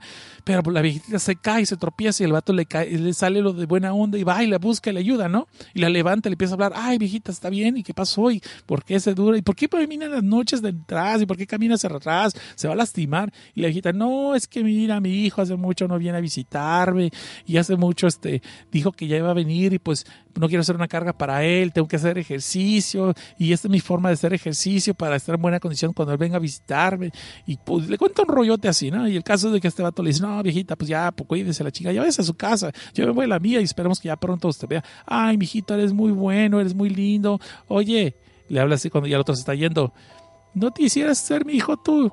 Y cuando voltea a ver a la viejita, ve que la viejita está caminando normal, pero mientras que le está dando la espalda, su rostro está volteando hacia él a verlo. Piensa en lo que acaba de decir. Tan tan, ahí se acaba. Entonces de ahí pasamos a este a, este, no se llama así, pero lo voy a decir así, a Felicidad, Felicilandia, ¿no? Este parque de diversiones llamado Felicilandia, donde están estas botargas, donde unos chamaquillos caguengues están diciéndole, dándole lata a una de las botargas que estaba este, habitada por una morra, que le decía, oye, oiga, sí es cierto que hay una morra ya dentro de ustedes, y que, que son gente disfrazada de la chingada, y que no, mijo, somos realmente ciudadanos de, de Divertilandia, no, no, realmente somos reales, ¿y cómo crees? Y pues ya que le dice el paro de este vato que lleva apenas un mes trabajando, pues este vato le empieza a tirar el rollo, pues oye, pues compañerita, pues yo te quiero conocer, ¿y ¿qué onda? Pues qué te parece si nos vamos al cine? ¿Qué te parece si pues ya me dejas ver tu rostro? Pues ya yo soy buen muchacho y la chingada. Y total que se va al casillero a cambiarse y pues porque el morro este nuevo todavía le batalla para el, el- para el cierre, para su traje, se pues dame el paro, ¿no? Pues ayúdame con el cierre, la chingada, y le baja el cierre la otra persona, la otra la, la chava, y este ya sale su botarga y pues podemos ver que es un vato, un vato acá jovenzón, te encalzones el pendejo, porque pues no lleva ni camiseta, y dice, no, pues déjame ayudarte, yo también a quitarte. No, no, no, yo me cambio en el otro compositor, pues soy una chava, ¿cómo no mames? ¿Cómo voy a, cómo voy a encuerar aquí? No, no, no te pasa nada, anda, que déjame ayudarte, que no chingado, que yo, yo voy al vestidor de las mujeres, ya me cambio, no seas mamón. No, no, que cómo quieres. Total que el vato a huevo le agarra el cierre a la chava y, la- y se lo baja. Y pues obviamente aquí es donde uno sacaría la loción y los Kleenex, pero ¿qué creen? Realmente lo que descubre al bajar el cierre es que hay costillas, órganos y venas. Y obviamente es- abre la puerta a otra botarga y se le deja ir este cabrón. Y al día siguiente otra vez aparece otra botarga como la de este güey, pero nueva. Y es donde se ve así todo de que otro niño cagente les aparece. Oiga, ya díganme la neta, ¿es cierto que ustedes son una persona adentro disfrazada? No, niño. Realmente somos ciudadanos de Bertilandia. Todo esto dicho con los ojos brillando y con unos colmillos enormes. A mí me gustó un chingo ese, cuento. Se me hizo que estaría chido verlo así, este, filmado. Muy bien. Pero obviamente le- me gustaría darle un poquito más de contexto a la historia, hacer un poquito más largo, aunque pues también el cuento a mi gusto funciona así. Y el dibujo está bastante bien. Es un poco más cómico el dibujo de, estos, de estas series, como no se puede tomar muy en serio, lo cual tal vez no trabaja muy bien para la historia, pero le- creo que el guion está bien armado y funciona muy bien. Ya pasamos a otro cuento. Este, las notas de la compañera de este morro que está en la escuela en la primaria y que quiere declamar y pues que, y le sale competencia. Que otra chamaquita que no puede declamar muy bien, pero que escribe muy bien sus discursos, sus ensayos y que el otro güey pues es una papa para escribir. O sea, nomás puede hablar chingón, dentro de lo que cabe, ¿no? Pero no, este, no la puede hacer en los discursos. Entonces, este, de ahí el morro entonces deduce que lo que va a hacer es robarle las notas a la compañera. Entonces va y le sigue a su casa y luego la va como que la va a visitar. Y pues la mamá de la niña luego, luego lo recibe. ¿Tú quién eres y qué quieres, cabrón? No, no, pues vengo aquí pues con mi compañerita, soy su compañero de salón. Y pues, pues quiero este, este, estamos haciendo tarea porque la maestra me dio un encargo y pues tengo que decírselo a ella y por hablarlo, ¿no? Y este, entonces la mamá dice, ah, pues ok, pues pásale, cabrón, está ahí en su cuarto, de la chingada. Y ya cuando va la morrita lo recibe, pues así como que se le saca de onda que van a visitarlas, pero se lo lleva a su cuarto luego en chinga, ¿no? Para eso cuando cansados, están escribiendo sus tareas y haciendo sus discursos, cuando empezamos a ver que hay una discusión bien cabrona entre el papá y la mamá de, esta morra, y se empiezan a decir hasta lo que se van a morir, pues porque el papá anda de pito loco por otro lado, ¿no? Y pues la mamá se enteró y pues como no le cayó en gracia. Entonces obviamente están aventando la vajilla, literalmente se están aventando la vajilla, y pues los morritos en el cuarto de la chava pues están escuchando todo el desmadre y, ay cabrón, pues cómo le haces a esta morra, yo no me podría ni concentrar ni, ni, en, ni escribir, ya no digamos estudiar, y esta morra saca calificaciones bien cabronas, o sea, ¿cómo le hace la chingada? Total que el vato y ella empiezan a, a platicar más de sus broncas y lo que está pasando en la casa, que el vato se empieza a sentir bien mierda por haberle querido robar notas a la chamaquita, ¿no? Y pues le confiesa la neta, ¿sabes qué? Neta, no hay ninguna tarea especial que nos dejó la maestra, realmente yo nomás venía aquí a robarte el mandado, a volarte tu discurso, pues para yo, pues el concurso, la chingada, ¿no? Y pues la morra dice, no, no, no, ¿sabes qué? No pasa nada, llévate mi discurso. Y no, ¿sabes qué? Ya, tú, tú ya ves cómo están las cosas en mi casa, no me interesa ver, este, no me interesa ganar el concurso, pues porque nadie le va a importar aquí en la casa, la chingada. Y pues total que le da su cuaderno para que se lo lleve el güey, para que pueda practicarlo y pueda ganar el concurso al día siguiente. Y pues el morrillo se va todo así como que al mismo tiempo que medio sorprendido, mismo tiempo siempre todo aguitado, pues porque el sentimiento de culpa, hasta que abre el cuaderno de la morra y ve que en el cuaderno la morra solamente está escribiendo puros insultos y que muérete, muérete, muérete, muérete, muérete, puros objetos de rabia y tendencias suicidas, cabrón. Y ahí se acaba.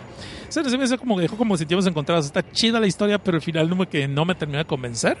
Pero bueno, ese está. Y al final es el de esta morra, ya tiene otras cosas aquí, ya estoy a punto de cerrar el changarro.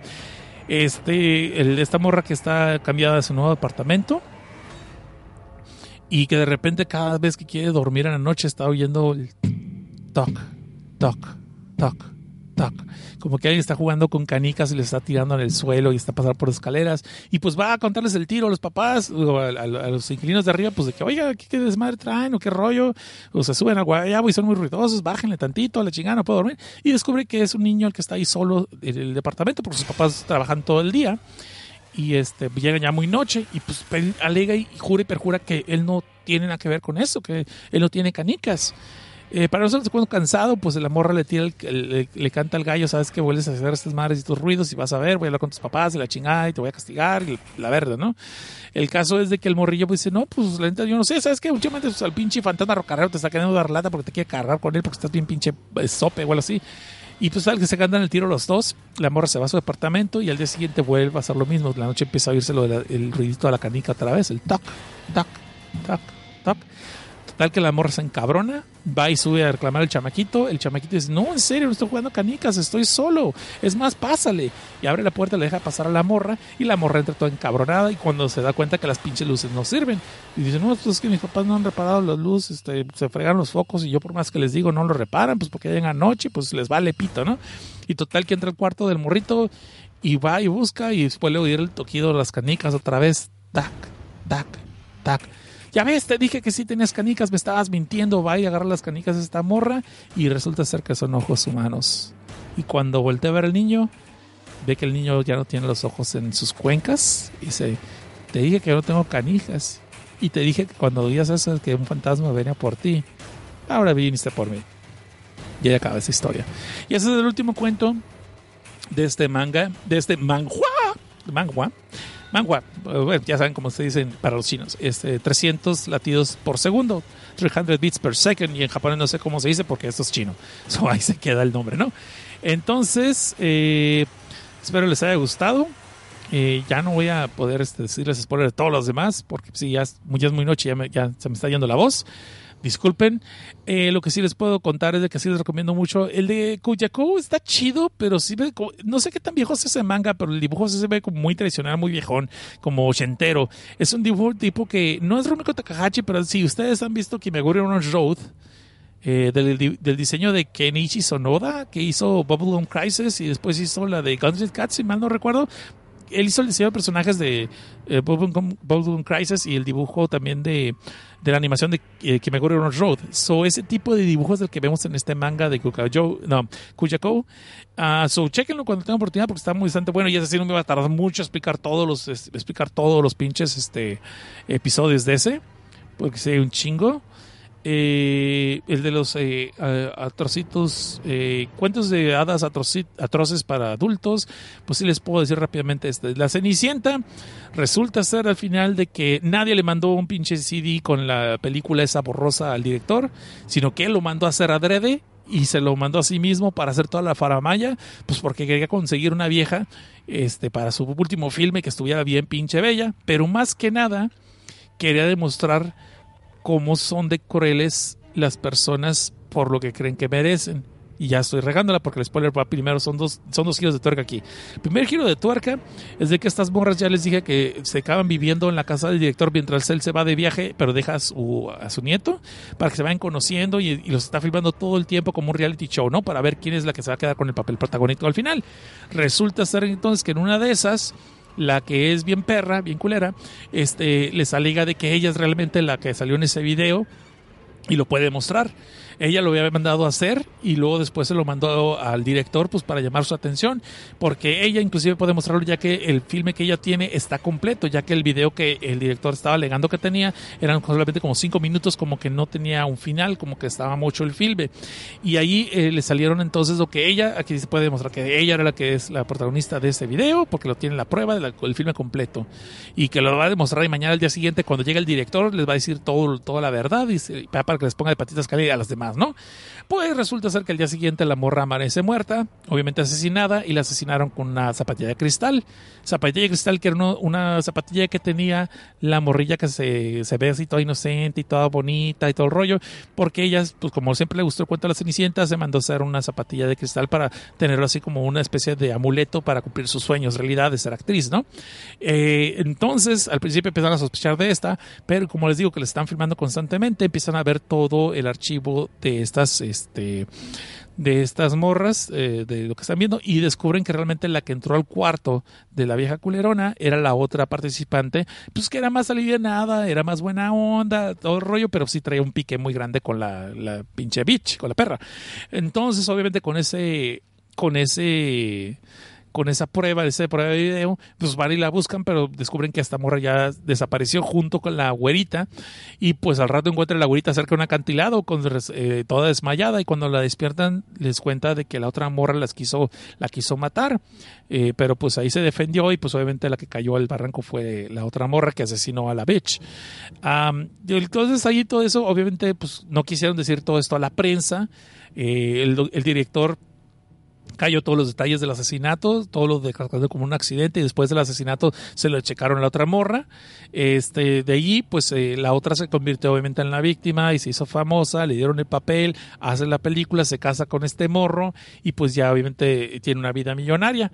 De ahí es donde descubrimos que el director empieza eh, para sí mismo, está, nos revela a los lectores de que este cabrón eh, realmente nunca recibió el video, realmente él lo hizo, él lo mandó a hacer por computadora la, la protagonista del personaje y después lo lanzó para hacer viral toda esta noticia de este filme, de para ver quién era la muchacha que él considera la muchacha de sus sueños para este filme, porque quería demostrar que las mujeres que tienen baja autoestima con tal de creerse bellas y poderlo demostrar son capaces de hacer las cosas más ruines. Y él es el que prueba que realmente la que mató a la, actriz bitch, la perra, era la misma morrita güerita que se hacía la víctima y que ella misma alteró todo ese eh, todo lo de las cámaras porque era buena para trabajar con el Photoshop y, la internet y ahí mismo te lo muestran, de hecho sí te lo muestra la historia. Yo ahorita no lo menciono porque se me pasó. Pero caso es de que ella fue la que realmente hizo todo el desmadre, eliminó a las dos otras rivales para el papel, pues porque ella quería ser y es bien culera realmente, nomás siempre ha actuado como víctima, como ser bien buena onda para cuando está enfrente de las personas. So, realmente fue como un estudio de la condición humana, todo esto, y ese es el final de la historia. Se me hizo chingón, se me hizo bueno porque realmente es una película así como muy de, ensayo. Y de ahí pasamos a lo que es el Blancanieves. Este, Blancanieves, eh, como les digo, es de este güey que es un reportero realmente, pero se hizo pasar como un güey que lo habían abandonado y se aventó un acantilado y que lo rescataron y lo estaban ayudando a que se recuperara porque se jodió una perra, de verdad se anda con un bastón el güey. Pero pues, se, pasó realista el güey con su actuación. Pero realmente lo que quería era meterse en la hacienda de esta actriz retirada, que era muy bella, que ya está grande, y pues para ver si realmente todos los rumores de sus excentricidades, de que anda hablando con espejos y la chingada, y que tener una novia, digo, que tener una hija escondida, eran ciertos. Entonces, obviamente, se hace el amante de esta morra y se ve que pican a cada rato con la la cougar.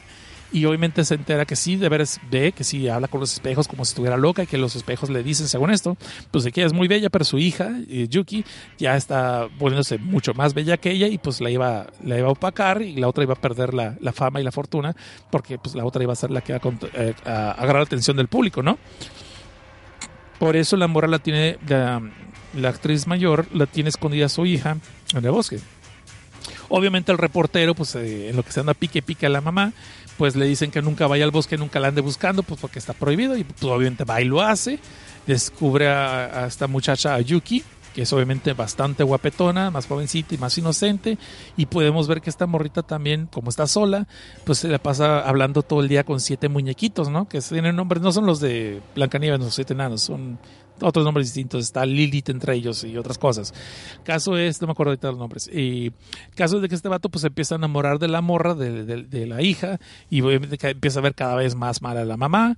Eh, obviamente esta otra pues ya obviamente no es tonta, se, da cuenta de todo y pues le dice que la única forma que lo va que nunca lo va a dejar ir y que si realmente la quiere que lo demuestre y que mate a Blancanieves, a su hija, a Yuki, pero que la mate, le da un cuchillo y todo el rollo. Obviamente este cabrón no quiere hacerlo entonces la misma madre va y se disfraza, usando maquillaje de todos de Hollywood, se maquilla como otra persona y pues va y convence a, su hija Yuki de que tome un jugo que le está ofreciendo, pues está envenenado obviamente, que es todo el guiño a Blancanieves, ¿no? Obviamente este Yuki se lo toma, pues porque es bien sonsa y bien inocente y pues se envenena. Llega el otro güey, el reportero, todavía la ve que todavía está toda, este, que está moribunda pues, por el veneno, y pues de repente los llega la madre a, matarlo también, pues porque descubre que sí, estás en una de ella y no me quisiste ayudar, muere cabrón, pero pues este cabrón se defiende y la mata, pues porque dice, de, por despecho, porque se ha enamorado de Yuki, y como su madre lo quiso matar, entonces este va y mata a la madre, ¿no? Este, ahí es donde empiezan a hablarle los muñequitos que tenía Yuki, Y le empiezan a decir que solamente una forma de salvarla de morir por el veneno. Y pues que se, te la, se la tiene que picar. O sea, tiene que echar al plato, tiene que tener sexo con ella. Y pues obviamente luego, luego empieza ahí el otro gritar y perezoso. Ay, bueno, pues yo no quería, pero si es para salvarla, pues va. Y se palenque, ¿no? Y palenque es sabroso ahí, agasajo marinero.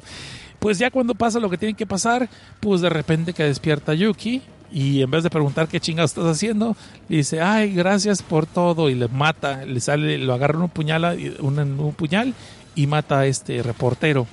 Y ahí descubrimos que esta realmente nunca fue tan inocente, siempre trabajó todo esto bajo lo manga, todo era su plan maligno de hacerlo enamorar para que él acabara matando a su madre y así ella convertirse en la persona más bella de esta región y obviamente agarrar toda la fama y toda la fortuna de la madre. Y dice, no, y después con esto que acabamos de hacer, de seguro ya me embarazaste, y seguro va a ser una hija y vamos a repetir el siglo unos cuantos años, pero no importa porque yo voy a ser distinta a mi madre y no le voy a dar la oportunidad. Y ahí acaba ese cuento que es como la, la especie del enólogo de Blancanieves. Obviamente el reportero es como el cazador una jalada, pero pues aquí sí pusieron una chava sabrosa, no como la interpretación de la película donde ponen a esta vieja de Twilight que no actúa ni, aunque esté corriendo peligro su vida. Anyway, ya pasamos la caperucita rosa. De la caperucita roja no os voy a decir nada, simplemente es una serie de asesinatos. Podemos ver que el asesino realmente se cree que se va a poder convertir en lobo si hace una especie de rituales, por eso secuestra a, a- a chamacas, les pone su caperuza roja, como cuenta la leyenda, y le arranca los ojos y les arranca el corazón y se los devora porque quiere convertirse en un animal de verdad. Para eso trae una máscara, está totalmente desnudo, trae calzones cuando mucho, pero trae una máscara de lobo puesta como en la cabeza, ¿no? So, y obviamente ahí es donde vemos que hubo una serie de asesinatos parecidos como tres años atrás y lograron capturar al criminal eh, y obviamente lo ejecutaron, pero todos sus detalles, todos los detalles de sus asesinatos fueron publicados en un libro y alguien está repitiendo los asesinatos. Y una de las personas que están encargadas de la investigación de los policías es una mujer detective que fue una de las eh, personas que habían secuestrado y que están a punto de asesinarla, pero logró escapar. Logró, logró ser salvada y por tanto no la asesinaron, pero sin embargo asesinaron a una amiga de ella y por eso quedó traumada. Eso le impulsó a ser policía y por eso está en esa situación. Y pues ese, ese cuento no lo terminé porque todavía no encontré la segunda parte, o sea, se quedó a la mitad. So, iba muy bien. Entonces sí es una... Es interesante el acercamiento de estos cuentos. Eh, obviamente está muy bien dibujado, el arte está muy genial y pues todo lo porno también se ve muy bien. Ah, so ahí véanlo ustedes si lo quieren ver. Y de las otras, digo, eh, de ahí pues ya lo que es Kukau, eh, Kuyaku, pues ya con discúlpenme, pero no se los voy a narrar por spoilers porque ya pueden ver que mi voz ya no está rindiendo. Y además sí es un chingo de, chingo de detalles, no cabríamos simplemente...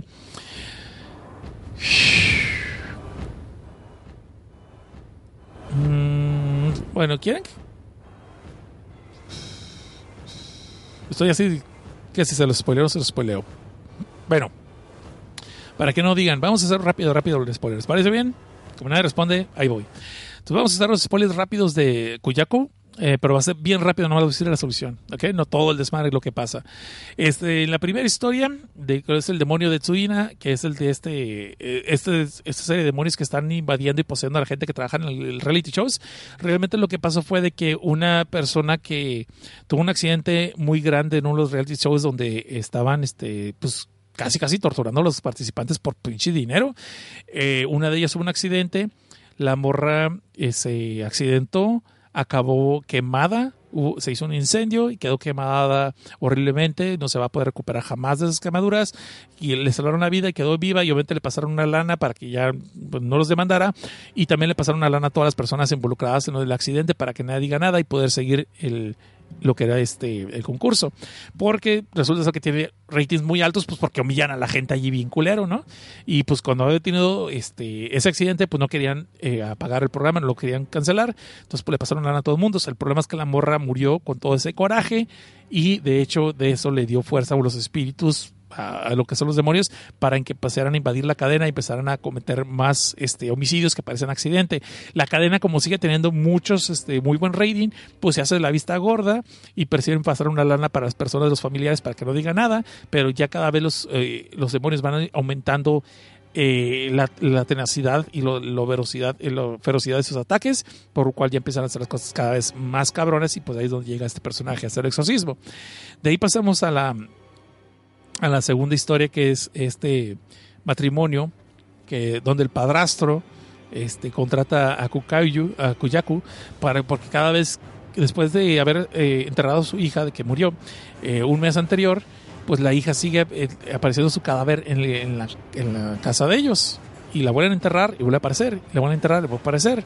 Este, a pesar de que ha pasado un mes, no está el cuerpo en putrefacción.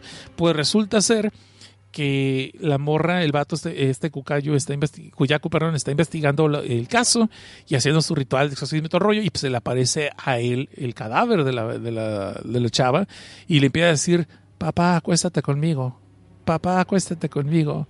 Y obviamente el cabrón hace sus rituales de exorcismo y todo el rollo. La morra se le encuera y todo y se le ve bien apetecible, pero el morro va y hace sus rituales pues, como monje, ¿no? Que es monje budista y logra desaparecer este espíritu. Sin embargo, sabemos que el cadáver va a volver a aparecer y es donde le empieza a echar en cara, oiga, usted tuvo sexo con su hijastro, qué chingados. Y pues el vato lo niega y todo el rollo. Pues, no, nunca, jamás. Yo nunca lo hice ni lo volveré hacer. Y pues ahí le sale todo, arde todo ya cuando se les vuelve a aparecer este, se les puede aparecer el cadáver otra vez y le vuelve a decir, papá, acuéstate conmigo. Papá, acuéstate conmigo. Y pues el vato se ve, le sale toda la cara de, de culpa al padrastro y es donde la esposa le empieza a echar en cara que ella ya sabía, que ella sabía que este cabrón se le estaba picando todo el tiempo, casi todas las noches, pues que ella como ya está vieja y estaba enferma, pues ya no se le antojaba y pues que ella misma lo mató a su hija pero jamás esperó que su hija siguiera apareciendo y mucho menos esperó que su padrastro se la siguiera cogiendo a pesar de estar muerta. Sí, escucharon bien y lo dije todo con esa crudeza. Pues cabe mencionar que el vato después ya hace lo del ritual y ponen en paz el cadáver de la hija, pero bueno, hasta ahí les voy a contar. Este, de ahí pasamos al cuento de los siete Misakis, eh, que es el de la piscina esta, donde gente que se mete a... el- Perdón, ya estoy un poco cansado. Eh, sale, este es, los siete Misakis son realmente, eran siete eh, espíritus que de alguna forma acabaron ahogados y no pudieron pasar al siguiente nivel espiritual, al siguiente mundo. Y por eso, para poder, al final, eh, resulta ser de que cerca del hotel, cuando estaban construyendo un área, tumbaron unas, unas esculturas que servían como para guiar a los espíritus al otro mundo y mantener a los espíritus que se quedaron trabados en el limbo, mantenerlos en paz.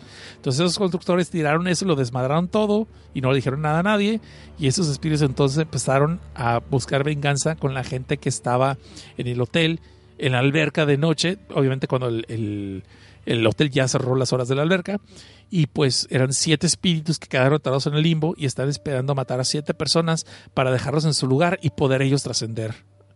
Y lo peor del caso es que el manager lo sabía y el manager está dejando que la gente entre precisamente para poder apagar eh, la furia de esos espíritus, pues porque el hotel es importante y pues hay que conservar la calma en los clientes, ¿no? Eh, en esta historia, como les digo, ahí donde se muere eh, una de las amigas de una de las amigas de, de Kukayu, de Kuyaku, y de hecho diría yo que la, la amiga, de, la que es la amiga principal, porque tiene dos chavas ahí, pero una como que se la presentan, no la conoce muy bien, y la, la que sería como la amiga de muchos años es la que se muere, cabrón, y se muere gacho, o sea, porque los ahogan los descarnan, no sé qué tanto les hacen, pero bueno. Entonces, de ahí pasamos a lo que es el, el camino a, a Yomi. Este, este simplemente es de que de repente. Ya, se me olvidó la bondad. El caso es de que el camino quedó sin construir y que el camino. Haz de cuenta que iban a hacer un puente, ¿no? Un puente a, a desnivel alimentado. Y por broncas de, X o Y no terminaron el puente, pero dejaron las bases, lo que son los soportes de la carretera. Pero los hicieron con tan mala calidad los materiales, digo, para que vean que a todos lados se cuecen habas, lo hicieron con tan malos materiales que ya están en pésimas condiciones. Y sin embargo, la compañía no quiere invertir en más infraestructura ni en otra vez construir esos y los quiere utilizar. Y de alguna forma, los espíritus están cobrando venganza por un pacto o un algo que no se hizo, algo que no se cumplió. No me acuerdo muy bien, ya ahorita se me borró el tape con eso. Pero el caso es que estos espíritus por venganza están construyendo, están haciendo que la gente que circule cerca de ese camino se desvíe de la carretera para irse a matar al puente. Parece tirar el puente que quedó eh, a medio construir. Y en ciertos momentos, inclusive, los muertos vienen de ultratumba y empiezan a hacer una especie de puente para completar el puente que está en construcción y llevarse la gente que se que, que obliguen ellos a cruzar para llevárselos al más allá por las almas. So, está chido, está chido, pero digo, se me olvidaron ya los detalles, perdón, porque tampoco est- estuve tanto dedicando tanto tiempo. De ahí nos pasamos a el de lo que es el Señor de las Moscas, donde vemos que posiblemente una monja, que es la madre superiora, está usando poderes de ultratumba para empezar a hipnotizar al cuerpo de las estudiantes, a las estudiantes más bien son puras mujeres en este colegio, y este están agarrando al azar a una persona que sacrificarla y podemos ver que la embichan, la ponen así abajo de un mural, donde vemos que es el mural de una Virgen de Guadalupe, bueno, una Virgen, una Virgen María, dejándolo así, y de repente de allí el, el, el retrato cobra vida eh, y en forma de moscas empiezan a devorar el cuerpo de la persona que está ofrecida como, como un sacrificio y la devoran hasta dejar los huesos, mientras las otras están rezando y haciendo cánticos y la chingada. Obviamente pues descubren todo este plot, este y te digo, este eh, descubren todo este plot y básicamente aquí es donde ya empieza a haber un poquito de secuencia de las historias, porque todas están como no relacionadas. De repente aquí pues invocan al espíritu que está detrás del retrato de la Virgen. Y este, ahí es donde sale que es un demonio, es un demonio menor, pero sin embargo conoce a este exorcista, a este morro, este, a Kuyaku, y le dice de que, pues básicamente le dice que ya es hora que despiertes y que recuperes tus memorias y que recuerdes quién eres y que recuerdes cuál es tu misión ahí en este mundo que dejas de serte pendejo y pues ya tienes que ayudarnos a traer los poderes de la oscuridad otra vez. Y es donde empiezan a decir del clásico giro de que este güey va a tener algo, eh, va a ser Satán o va a ser Belcebú. Acuérdense que los japoneses tienen una cultura muy distinta y los demonios son como, no sé, bueno, sí hay cristianos y católicos, pero pues son como que la minoría, aparentemente. Y pues ellos, el, la mitología se la pasan de otro lado, ¿no? le hacen como quieren. Entonces de ahí, de ahí pasamos ya al, a este matrimonio a este matrimonio eh, es otra historia, por cierto. Es el el espíritu de la montaña. Que este, este matrimonio tiene una hija que está sufriendo una enfermedad muy rara que nadie la puede descubrir, que pues, tiene como ampollas y pústulas y todas pinches este, eh, ampollas que están eh, sacando un chingo de pus, ¿no? Es una chamaquita como de 7 años. Y aquí resulta saber que descubren que la madre de la morrita, cuando ella tenía 7 años, eh, vino un demonio por ella, porque en ese pueblo donde ellos vivían habían hecho un pacto con un demonio de ofrecerle a una niña cada siete años para tener a este espíritu que ahogaba a la región, mantenerlo en paz. Pero sus padres, los padres de esta señora, cuando ella cumplió siete años, decidieron no, no entregar a su hija y pues la, la obligaron a que huya del pueblo y ellos se sacrificaron por ella. Pero pues ahora la señora por alguna razón no se acordaba de todo eso, regresó a hacer su vida otra vez a este mismo poblado y después de tener una hija, pues al cumplir los siete, pues ya vienen por ella este mismo espíritu, del, espíritu. Y viene con creces, con un chingo de coraje, pues porque no le cumplieron los siete años cuando la madre tuvo siete años, ¿no? Y es una historia muy chida. digo, te estoy contando simplemente el, la idea principal, pero está buena. Y de ahí la última historia de este, de, esos que vi, de este cuento, de este manga, es eh, la alrededora de sueños o la creadora de sueños, que es, vilmente descubrimos que la, clásica chavita loser, la chavita que nadie pela en la escuela, la que es la pestada, pues esta morra se encontró de repente en un viaje de la escuela una una piedrita mágica que es para dominar el sueño de las gentes o hacerlos soñar inclusive y está cobrando venganza contra la gente que le hizo daño. Y de hecho descubrimos de que hubo una bandita de cuates cabrones que la agarraron y la violaron en, masa. Y ella no me quedó muy claro si no le dijo a la escuela o si le dijo a la escuela y se hicieron de la vista gorda y no dijeron nada, o simplemente la morra no, no dijo nada y por eso empezó a hacer que varias personas que estuvieron relacionadas en todo este caso se empiecen a suicidar, o la gente que abusó de ella, o la gente que le abulió, se empiezan a suicidar, se empiezan a matar, o que estén ellos matando a otra persona por ella y obviamente los está controlando por hipnosis. Y pues digo, ese cuento no terminé porque es donde hasta ahí llegué. Pues está interesante, ahí está. So, bueno, eh, y ahí lleva a haber otro, otro momento donde se vuelve a sacar otra vez eh, la idea de que este, el personaje principal realmente es una encarnación de algún demonio que está adormecido, ¿no? Como Devilman, no sé, algún por el estilo. Pero bueno, compañeros, hasta aquí lo vamos a dejar. Espero les haya gustado este programa. Este, ya les dimos más de dos horas. Y pues no es lo mismo hacer un programa de dos horas tú solo que hacer un programa de tres cuando es un grupo de cuatro personas o tres personas. Pero espero les haya gustado. Por favor, ahí eh, compartan las redes sociales. Recomiendan este programa si les gusta. Eh, si tienen ahí, si ustedes gustan hacer una donación también, ahí tenemos el patreon.com diagonal desde abajo. Ahí viéntenme en la cara un pinche dólar, porque pues, no tengo super chat. Hola, pollo loco. Entonces, este, no tengo super chat, pero ahí cuando quieran pueden llegar ustedes al Patreon y levantar un dolarito, aunque sea solamente por una, por una ocasión. Y de hecho ya hay unos tiers que voy a quitar esos tiers porque ya no los estamos manejando, pero inclusive podemos hacer espaciales que ustedes nos pidan, pues se le llegan al precio. sí, bien culero, güey. Bueno, eh, como siempre estamos ahí en Spotify, estamos en iTunes, estamos en el Evox, estamos en YouTube, aunque me trazo en subir los videos o los audios a YouTube, ahí estar también. Y pues ahí dejen sus recomendaciones en Evox, pueden dejarnos ahí su pulgar, pueden dejarnos también sus comentarios, recomendaciones, mentadas de madre. Si por alguna razón me quieren seguir ustedes en las redes, estoy en arroba Seth Cosnar, tanto en Facebook o en el Twitter, y pues ahí en lo que es el filme Tinta y Sangre, lo pueden encontrar como filme Tinta y Sangre en el Facebook y como film Tinta Sangre en el Twitter. Nos vemos en dos semanas. Espero les haya gustado este programa. Gracias a las personas que se quedaron conmigo todavía hasta el final. A Mike, a Midabar, Deadpool el Pollo Loco, Fer Díaz de León, Defnac, Señor Suki, Mikul, eh, que, pues así dice, este, Janus G, Oscar Jacinto, con trabajo Kobe, a Zombiri y siete personas que no se pusieron un nick, así que... Pero muchas gracias por escuchar. Yo soy Seth Cosnar. Y cuando ustedes estén ahí en YouTube, suscríbanse, cabrones, porque yo también quiero super chat. Yo quiero también dinero de gratis por decir pendejadas. Entonces, este, suscríbanse para llegar al número requerido que YouTube me anda pidiendo para tener super chat. Lo encuentran en el perfil de eh, lo que es youtube.com, diagonal desde abajo podcast. Y háganle como Peter Pan y píquenle a la campanita pues, para que les lleguen notificaciones cuando yo subo un audio nuevo, ¿no? Muchas gracias por escuchar. Sigan chidos y no cambien.